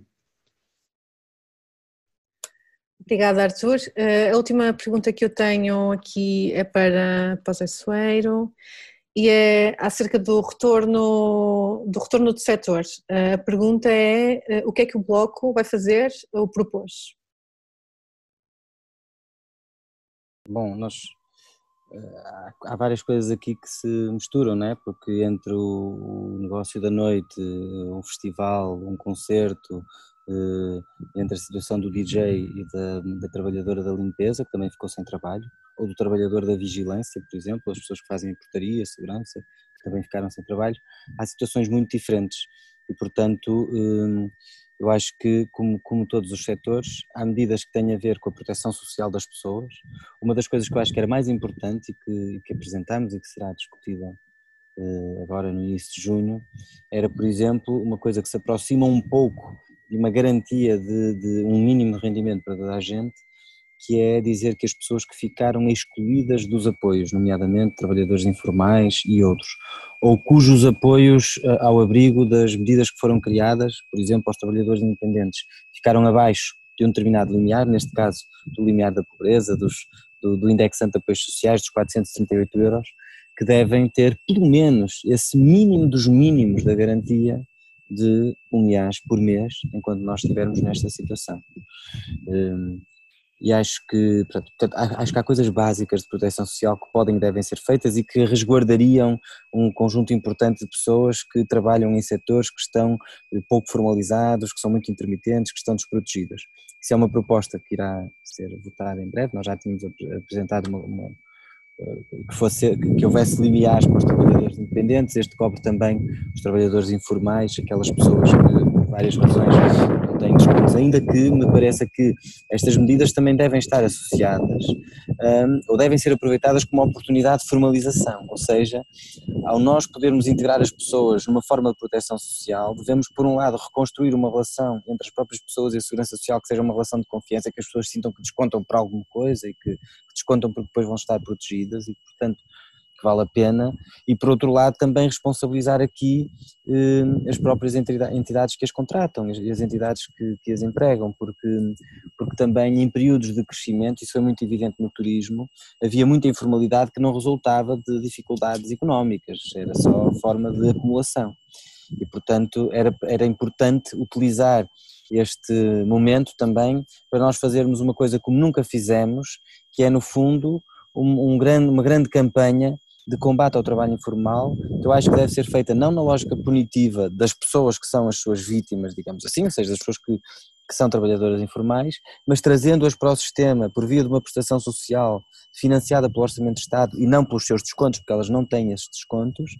mas que depois é uma oportunidade para fazer um mapeamento da realidade do trabalho informal, nomeadamente nestes setores. Porque se a coisa funcionasse como nós propusemos, as pessoas te, bastaria para terem essa eh, prestação fazerem uma declaração sobre compromisso de honra de qual era a sua situação anterior. E isso permitia ter um diagnóstico como nós nunca tivemos sobre quais são as situações laborais de todo esse universo do, da, da intermitência e da informalidade que muitas vezes não está suficientemente conhecido. Para além disso, eh, o que temos defendido na área da economia é que, eh, é que tem que haver apoios a fundo perdido. Aliás, como já está a haver para alguns setores. Eh, só que era preciso que isso pudesse chegar. No fundo, o que o governo fez do ponto de vista económico foi, em alguns setores, ter apoios muito especiais e para os outros foi a medida do layoff, né, da suspensão dos contratos de trabalho, financiados parcialmente pela Segurança Social é uma, é uma, é uma medida, é uma solução a que as empresas nomeadamente do setor, podem, podem recorrer, mas, mas haveria outras. Claro que isso implica sempre alguma forma de financiamento por parte do Estado. Só que, eh, quer dizer, o Estado também existe precisamente para em momentos destes poder aguentar para nós depois podermos voltar a, a, a reanimar a economia. E no caso da cultura, tem que haver, eh, no caso da cultura, tem que haver uma política cultural que, que aguente as estruturas com esses apoios e que e eu acho que tem mesmo que se avançar para a criação do Estatuto da Intermitência. Então, há várias, a grande dificuldade de um Estatuto da Intermitência é que a Segurança Social se baseia numa, numa o princípio da Segurança Social é a relação, vou dizer um palavrão, mas, mas é só porque também já agora fica-se a saber, na, na, na, relação sinalagmática entre o que a pessoa contribui e o que a pessoa depois vai receber, ou seja, em princípio há um equilíbrio, tem que haver um equilíbrio entre aquilo que nós pagamos de contribuição para a Segurança Social e o dinheiro que a própria Segurança Social tem, que é diferente do Orçamento de Estado, é um sistema próprio, para pagar as contribuições quando as pessoas ficam doentes, quando as pessoas são reformadas, quando as pessoas estão numa situação de desemprego. O problema dos setores mais intermitentes é que como as, as, as contribuições são muito espaçadas, eh, é muito fácil que um sistema de segurança social para setores intermitentes seja um sistema deficitário, ou seja, em que entram menos contribuições do que as prestações que vão ser pagas para cobrir o conjunto de riscos que a segurança social cobre, que são riscos que vão da doença, do desemprego, a reforma, etc. Ora, o que eu acho eh, que, que nós, e é uma discussão que tem anos e que Portugal nunca resolveu bem este problema, é que no caso da intermitência, nomeadamente no setor da cultura, nós devemos assumir que sim, pode haver um sistema de segurança social que em alguns setores, nomeadamente nos da intermitência, seja deficitário, e ele é financiado pelo Orçamento de Estado com uma política de apoio à cultura. Ou seja, tal como se financia eh, a edição de, de, de, livros, ou tal como se financiam os museus, ou como se financia o Serviço Público de Cultura, o financiamento dos trabalhadores da cultura e da sua segurança social num, num, quando, quando, quando a natureza do seu trabalho é intermitente é uma política de investimento cultural. Eu acho que isso que é muito importante nós podermos avançar. Eu concordo muito com o que foi dito aqui sobre o, o, o terror que seria, a tristeza que seria nós caminharmos para uma videogamização da nossa sociabilidade, das nossas práticas culturais, das nossas eh, formas de encontro. Eu acho que seria eh, uma tragédia. E é bom que, que nós não deixemos o espaço público apenas às forças de segurança e à produção de, de valor nas empresas. Ou seja,